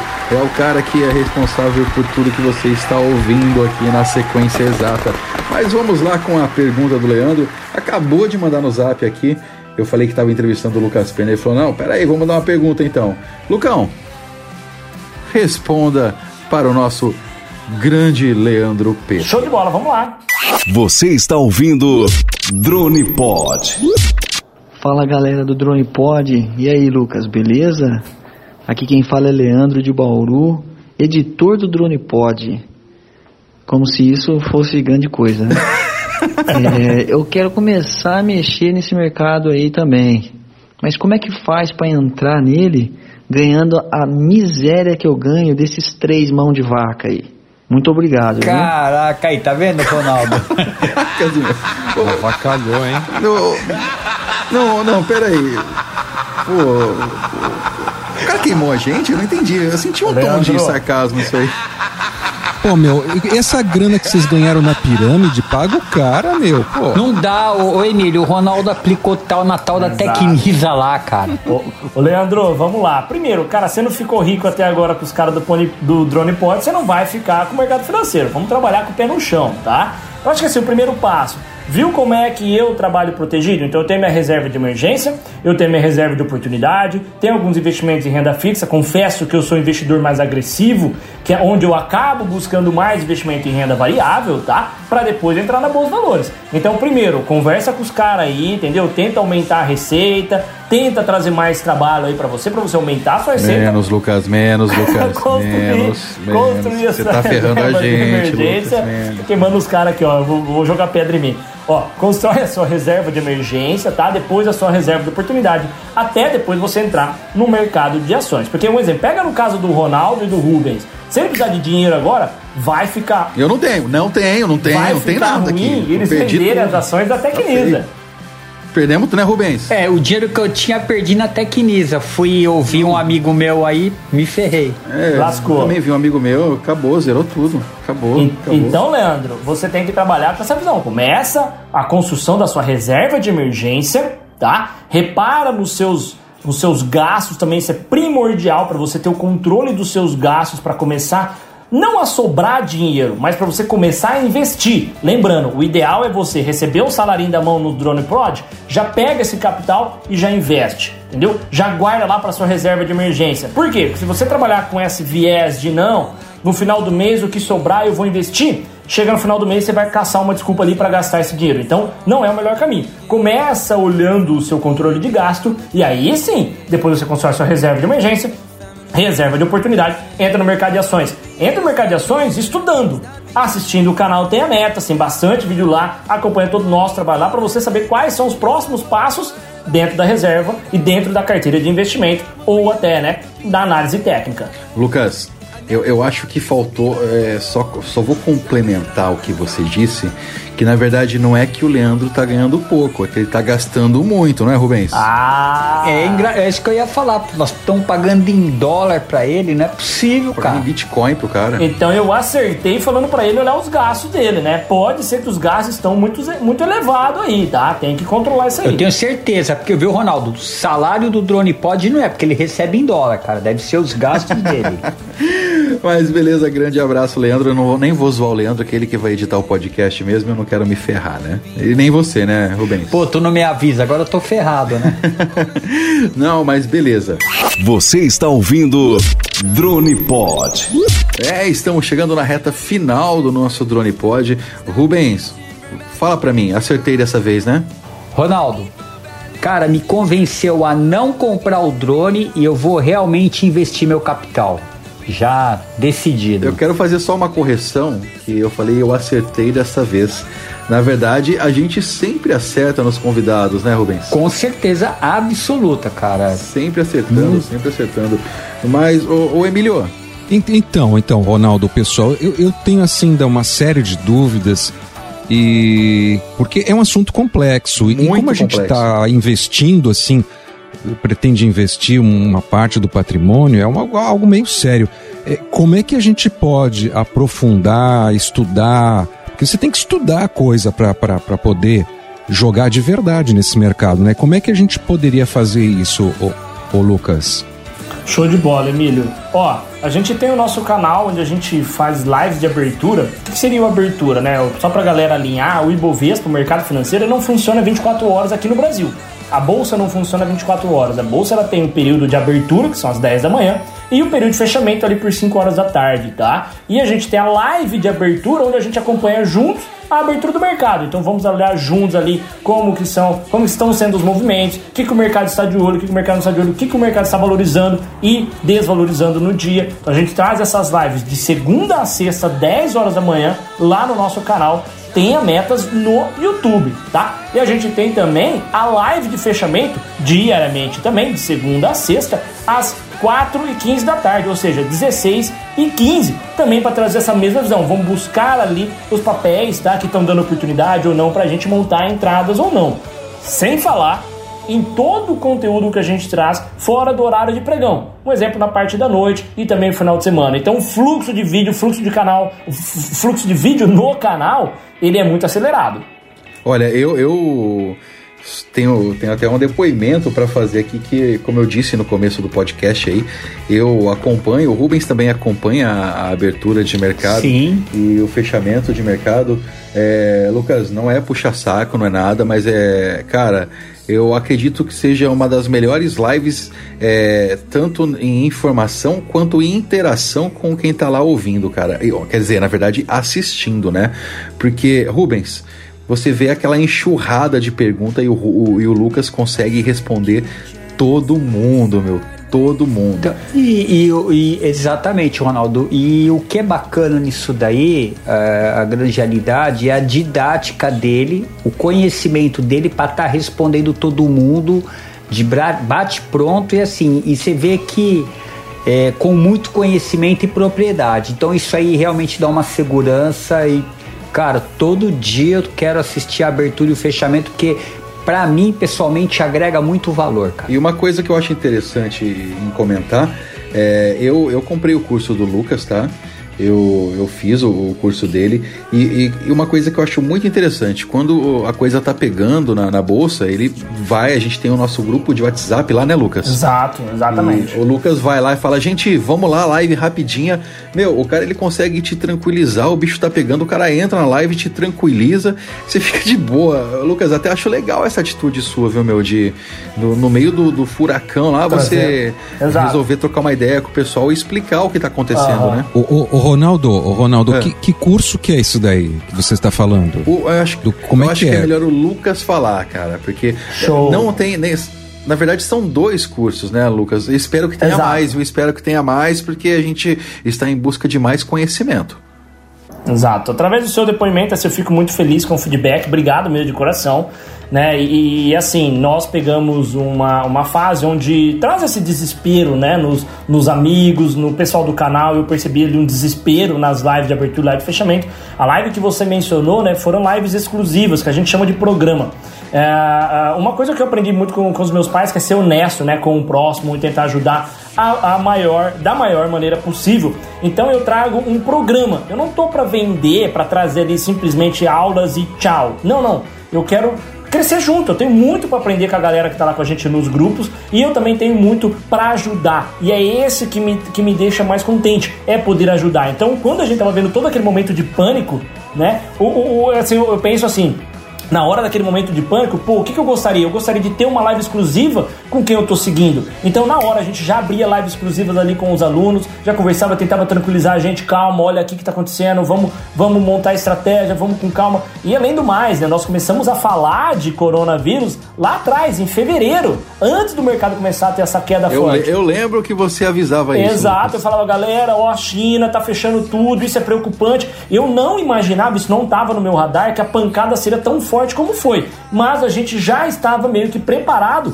para sentir uma onda de queda, porque até então o mercado estava subindo. Então, eu não trago apenas aula ali para galera e tchau, obrigado. Não, não, é um programa, é um programa de educação onde eu gosto de pegar na mão, e aliás, a gente vai dar as mãos e nós vamos crescer juntos, que esse é até o lema do nosso canal, né? Crescer juntos. A gente tem muita coisa para aprender. E o mercado ele é cíclico, uma hora ele está turbulento por, um, por uma questão, outra hora ele está olhando para outro lado, está se movimentando por outro fator. Então, por isso que esse acompanhamento é importantíssimo.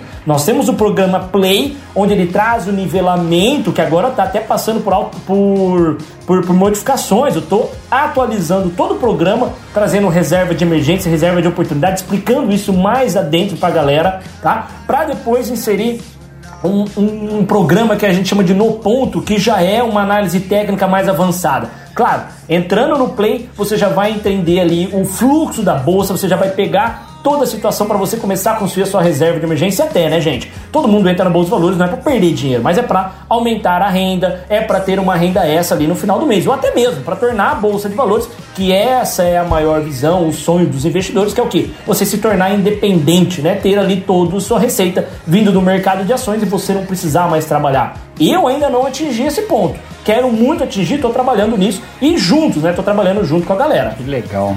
Obrigado pelo, pelo toque aí, o, o, o Lucas. É, é, eu acho bem importante mesmo, não só. Porque eu vi alguns grupos de sinais, mas realmente é, é uma coisa meio fria. E é, é importante dar essa tranquilidade, esse acompanhamento, porque quando você investe um determinado dinheiro, né, numa ação ou num fundo, e ela começa a cair ou, ou dar alguma coisa que você não está esperando, é muito importante você ter essa tranquilidade, né? E o Emílio, pegamos, vamos pegar aqui até o, o, a história do Rubens lá de antes, né? Uh, quando você pega esses momentos de euforia, é um melhor momento para quê? Aquele iniciante entrar na Bolsa Valores, ele esquece toda essa questão de aprendizado que ele tem que estudar, que ele está acabando, ele está entrando em um segmento que ele não entende que é o que? O momento de euforia. Então, se a gente olhar dezembro e janeiro, nós tínhamos a bolsa na máxima histórica. 120 mil pontos, e todo mundo falando em bolsa em 150, e vai vir mais pancada, e quem tá fora tá perdendo dinheiro, e quem tá em renda fixa tá perdendo dinheiro.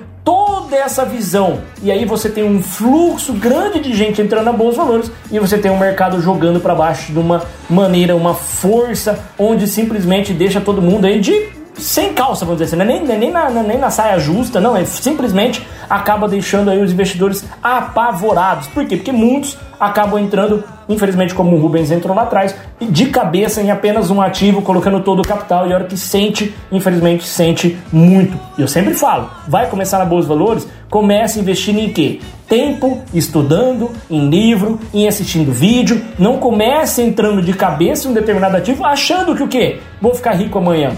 Isso não acontece. Não, por isso que é, a gente indica para as pessoas que querem entrar. Faz o curso, né, Ronaldo?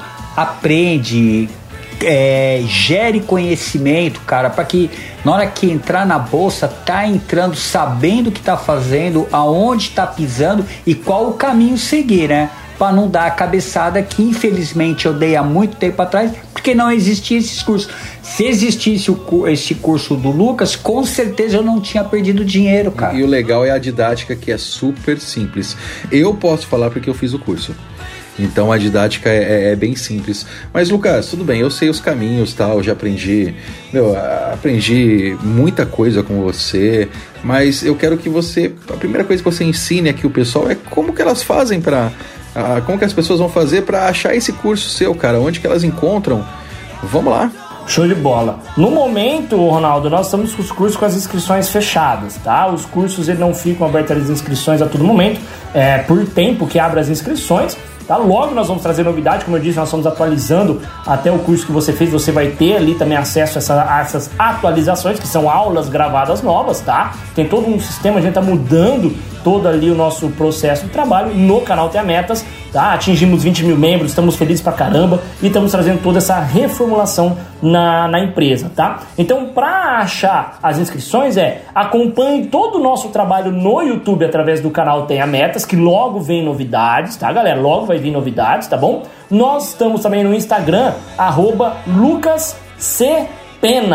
Tudo junto, tá? Tudo junto. E o C ele é mudo mesmo, tá? Então é Lucas normal, C, Pena. Tudo junto, tá? Me, me encontra no ah, no Instagram. Tem também todas as comunidades, tô no LinkedIn, tô no Twitter. A gente vem postando todos esses trabalhos nas mídias sociais. E logo também vem, como eu falei, nós estamos mudando todo o processo. Nós estamos trazendo a nossa fanpage também, a nossa página na internet, tá? Para trazer todo o trabalho pra galera achar identificar e ali, né, acompanhar todo o nosso trabalho que a gente vem montando ultimamente. Sabe uma coisa que, que eu, às vezes eu dou risada, cara? É, às vezes eu, eu saio de uma live do Lucas, né? Falo, putz, não quero ver mais você hoje, deixa eu ir pro Instagram. Aí vou pro Instagram, meia hora depois, quem que tá fazendo live no Instagram analisando o mercado, cara? Putz. Tá lá também no Instagram. Direto, né, Lucas? A, a gente, a gente não para, né? A gente não para. Gente traz, principalmente horário de pregão. Eu busco descansar à noite, eu busco fazer algumas coisas à noite, mas durante o dia eu tô ativo. Tô no YouTube, é live de uma hora, terminou a live, a gente corre pro Instagram. Então, assim, galera, acompanhe o trabalho que tem muita coisa. A gente tá trazendo tudo aí pra galera pra trazer uma forma mais simples pra você começar a colocar o seu trabalho, o seu dinheiro pra trabalhar pra você, né? Exatamente. E, Rubens. Ronaldo, dá pra ver que por falta de informação ninguém vai se ferrar, né, cara? Informação Não, tem. Não, não, queira ou não queira, o Lucas já deu uma aula aqui pra gente, né, cara? Que já foi uma aula. Ah, certeza, com certeza. Não só para os nossos ouvintes e também vamos dar as boas-vindas aí pro, pra galera que segue o Lucas, que tá aqui ouvindo o Lucas dando algumas dicas aí de ouro aí, viu? Sejam bem-vindos ao Drone Pod. Conheçam o Drone Pod, quem tem drone já fica por aqui. Quem não tem, compra um drone e fica por aqui também, né? Exatamente. Vai, ó, ou acompanhe, falo por experiência própria, tá? Acompanhe o Instagram Drone Pod, que tem cada lenhada bacana lá que você vai gostar. Tenho certeza disso. Ô Lucas, você já sabia o que era lenha ou você aprendeu com a gente, cara? Não, fiquei, eu fiquei matutando, né? Eu fiquei, não, peraí, eu vi lá hashtag lenhada, lenha, lenha, lenha. Aí eu comecei a, eu falei, ah, entendi o que, que é lenhada. Aí eu peguei. Você quer saber? Vou, vou, vou contar uma linha que aconteceu em Santos. O Emílio e o Rubens. Tá. Com eles- você. não, não, não. O Emílio e o Rubens, eles estão aí de prova. Tá. Tem um colega nosso aí, que eu não vou falar o nome porque eu não sei se ele autoriza. Ele comprou um drone. Quanto que custa um Inspire One, o Emílio? Uns 20 conto? Nossa, é caro pra caramba. aí. É um drone enorme, Nossa né? Um- é profissional. É uns, mesmo, uns né? 20 mil, não é? É. Ele, ele, ele foi sobrevoar um navio da MSC, cara. Ele conseguiu derrubar o drone dentro do, Do navio. da MSC. Tô errado, Emílio? Foi isso aí, o capitão ficou bravo com ele, né? Aí não, ele, ele não recuperou o drone ainda, né, o, o Rubens? Não, não, o drone tá é, lá na Polícia Federal e ele tem que ir lá tirar. E o medo de ir lá pegar, né? Mas não, nem, não vai pegar nem a pau. Mas, Lucas, imagina 20 conto, cara. Tá louco. Nossa, doeu meu coração aqui agora. 20, 20 mil, mais ou menos isso, cara. Daria, da, daria um navio, desespero, cara. hein? É, é, é, Era mais fácil ele ter comprado ações da Tecnisa, né? Muito mais, muito mais barato. Ele, ele teria um pouco de dinheiro agora se ele quisesse vender, né? Já o drone, ó, já foi. Ou comprar do Oi. É. A Oi subiu, hein? Mas a Oi subiu. A Oi subiu. Lucas, três perguntas rápidas, só me responda com sim ou não. Tá. Mercado em 2020 a 120 mil pontos. Não. Aliás, já foi, né? Não volta pra lá. Ok. Oi em 2020 a 1,80. Sim. Rubens, já pegou a dica aí, hein, Rubens? tá um real, hein, galera? Tá um- Já, mas não vem me enrolar não, Ronaldo. Tá um Tô de real, olho é no. Lucas. E nova queda da Bolsa de Valores em 2020. Sim. Já fica três dicas aí pra galera. Quem captou, captou. Quem não captou, simples. Tenha metas. Vai lá no YouTube, tenha metas. Instagram, tenha metas. Ou digita, no, no- esqueceu o nome do canal? Digita Lucas Pena. Já vai cair um monte de live do Lucas lá. Exatamente. No- né, Lucas? Show de bola. E vamos lá para as nossas considerações finais. Começando com você, Rubens. Legal, Ronaldo, antes das minhas considerações finais, eu queria mandar um abraço para um amigão meu aqui de Santos, que é o Manuel Júnior, grande amigo, parceiro. Júnior, tamo junto, meu irmão. Lucas, sensacional a tua participação, cara. Tu manja pra caramba. Você tá de parabéns, cara. Parabéns pelo teu canal. É, realmente eu indico para meus amigos assim com total tranquilidade, porque vale a pena mesmo. Muito obrigado aí pela aula que tu me deu, viu, cara? Muito obrigado mesmo. Ô, Rubens, foi um prazer, foi um prazer, tá? Emílio Cid. Foi um prazer estar aqui com vocês. Obrigado. Sabe, se precisar de alguma coisa, a hora que o Ronaldo falar pra você comprar determinada ação, manda, pode mandar um WhatsApp, vamos conversar. Certeza absoluta. Emílio Cid, suas considerações finais. Olha, foi um grande prazer participar, porque foi uma grande aula, né? Foi uma, uma, uma experiência muito boa, deu para perceber que é, o Lucas é um, é um analista, assim, sério, que não vem com aquelas promessas mirabolantes, não, você vai ganhar, você vai fazer acontecer. Quer dizer, existe a possibilidade de você colocar o seu dinheiro para trabalhar em cima de informações concretas, de coisas reais e não em busca de um pote dourado ou de uma sorte. Muito obrigado, Lucas, pela sua aula aqui no nosso Drone Pod. Ô, Emílio, eu que agradeço, tá? Fazer parte aqui desse, desse Drone Pod. Falo pra vocês, tá? Foi minha primeira experiência em áudio. Tô feliz demais, contente de estar aqui compartilhando um pouco com vocês. Lembrando, só pra, só pra falar pros ouvintes, tá? Todo o conhecimento que eu tenho foi através de estudo. Então você também é capaz, você que tá ouvindo, você também é capaz de conhecer o mercado financeiro, né? Basta a gente, a gente querer, né? Então eu mudei toda a minha vida, mudei todo o rumo da minha vida através dos estudos e fico, fico contente demais de poder fazer parte aqui, bater esse papo com vocês, de trazer um pouco as visões que eu tenho. E sim, né, gente? Sempre com o pé no chão. Não vamos essa história de bola de cristal, de pancada pra cima, pote de ouro, como você disse, né, Emílio? Que isso é conversa, tá? Não tem mágica no mercado financeiro, não. Lucas, eu, em nome dessa cambada aí, e como âncora do Drone Pod, eu só tenho a agradecer primeiramente por você ter aceitado o convite para vir participar aqui do nosso podcast, cara. É, não é fácil você ter uma aula igual nós tivemos hoje. Tá? Foi praticamente uma super aula aí sobre investimentos e que com certeza a gente espera a galera aí continuando a, essa aula aí lá no seu canal, cara, com você. Mas parabéns aí pelo, pelo seu canal, pelo jeito que você conduz o seu canal, que você trata o seu público. E mais uma vez aí, valeu, cara, por ter participado do Drone Pod. E com certeza eu, eu, eu acho que em breve teremos o podcast do Tenha Metas, viu?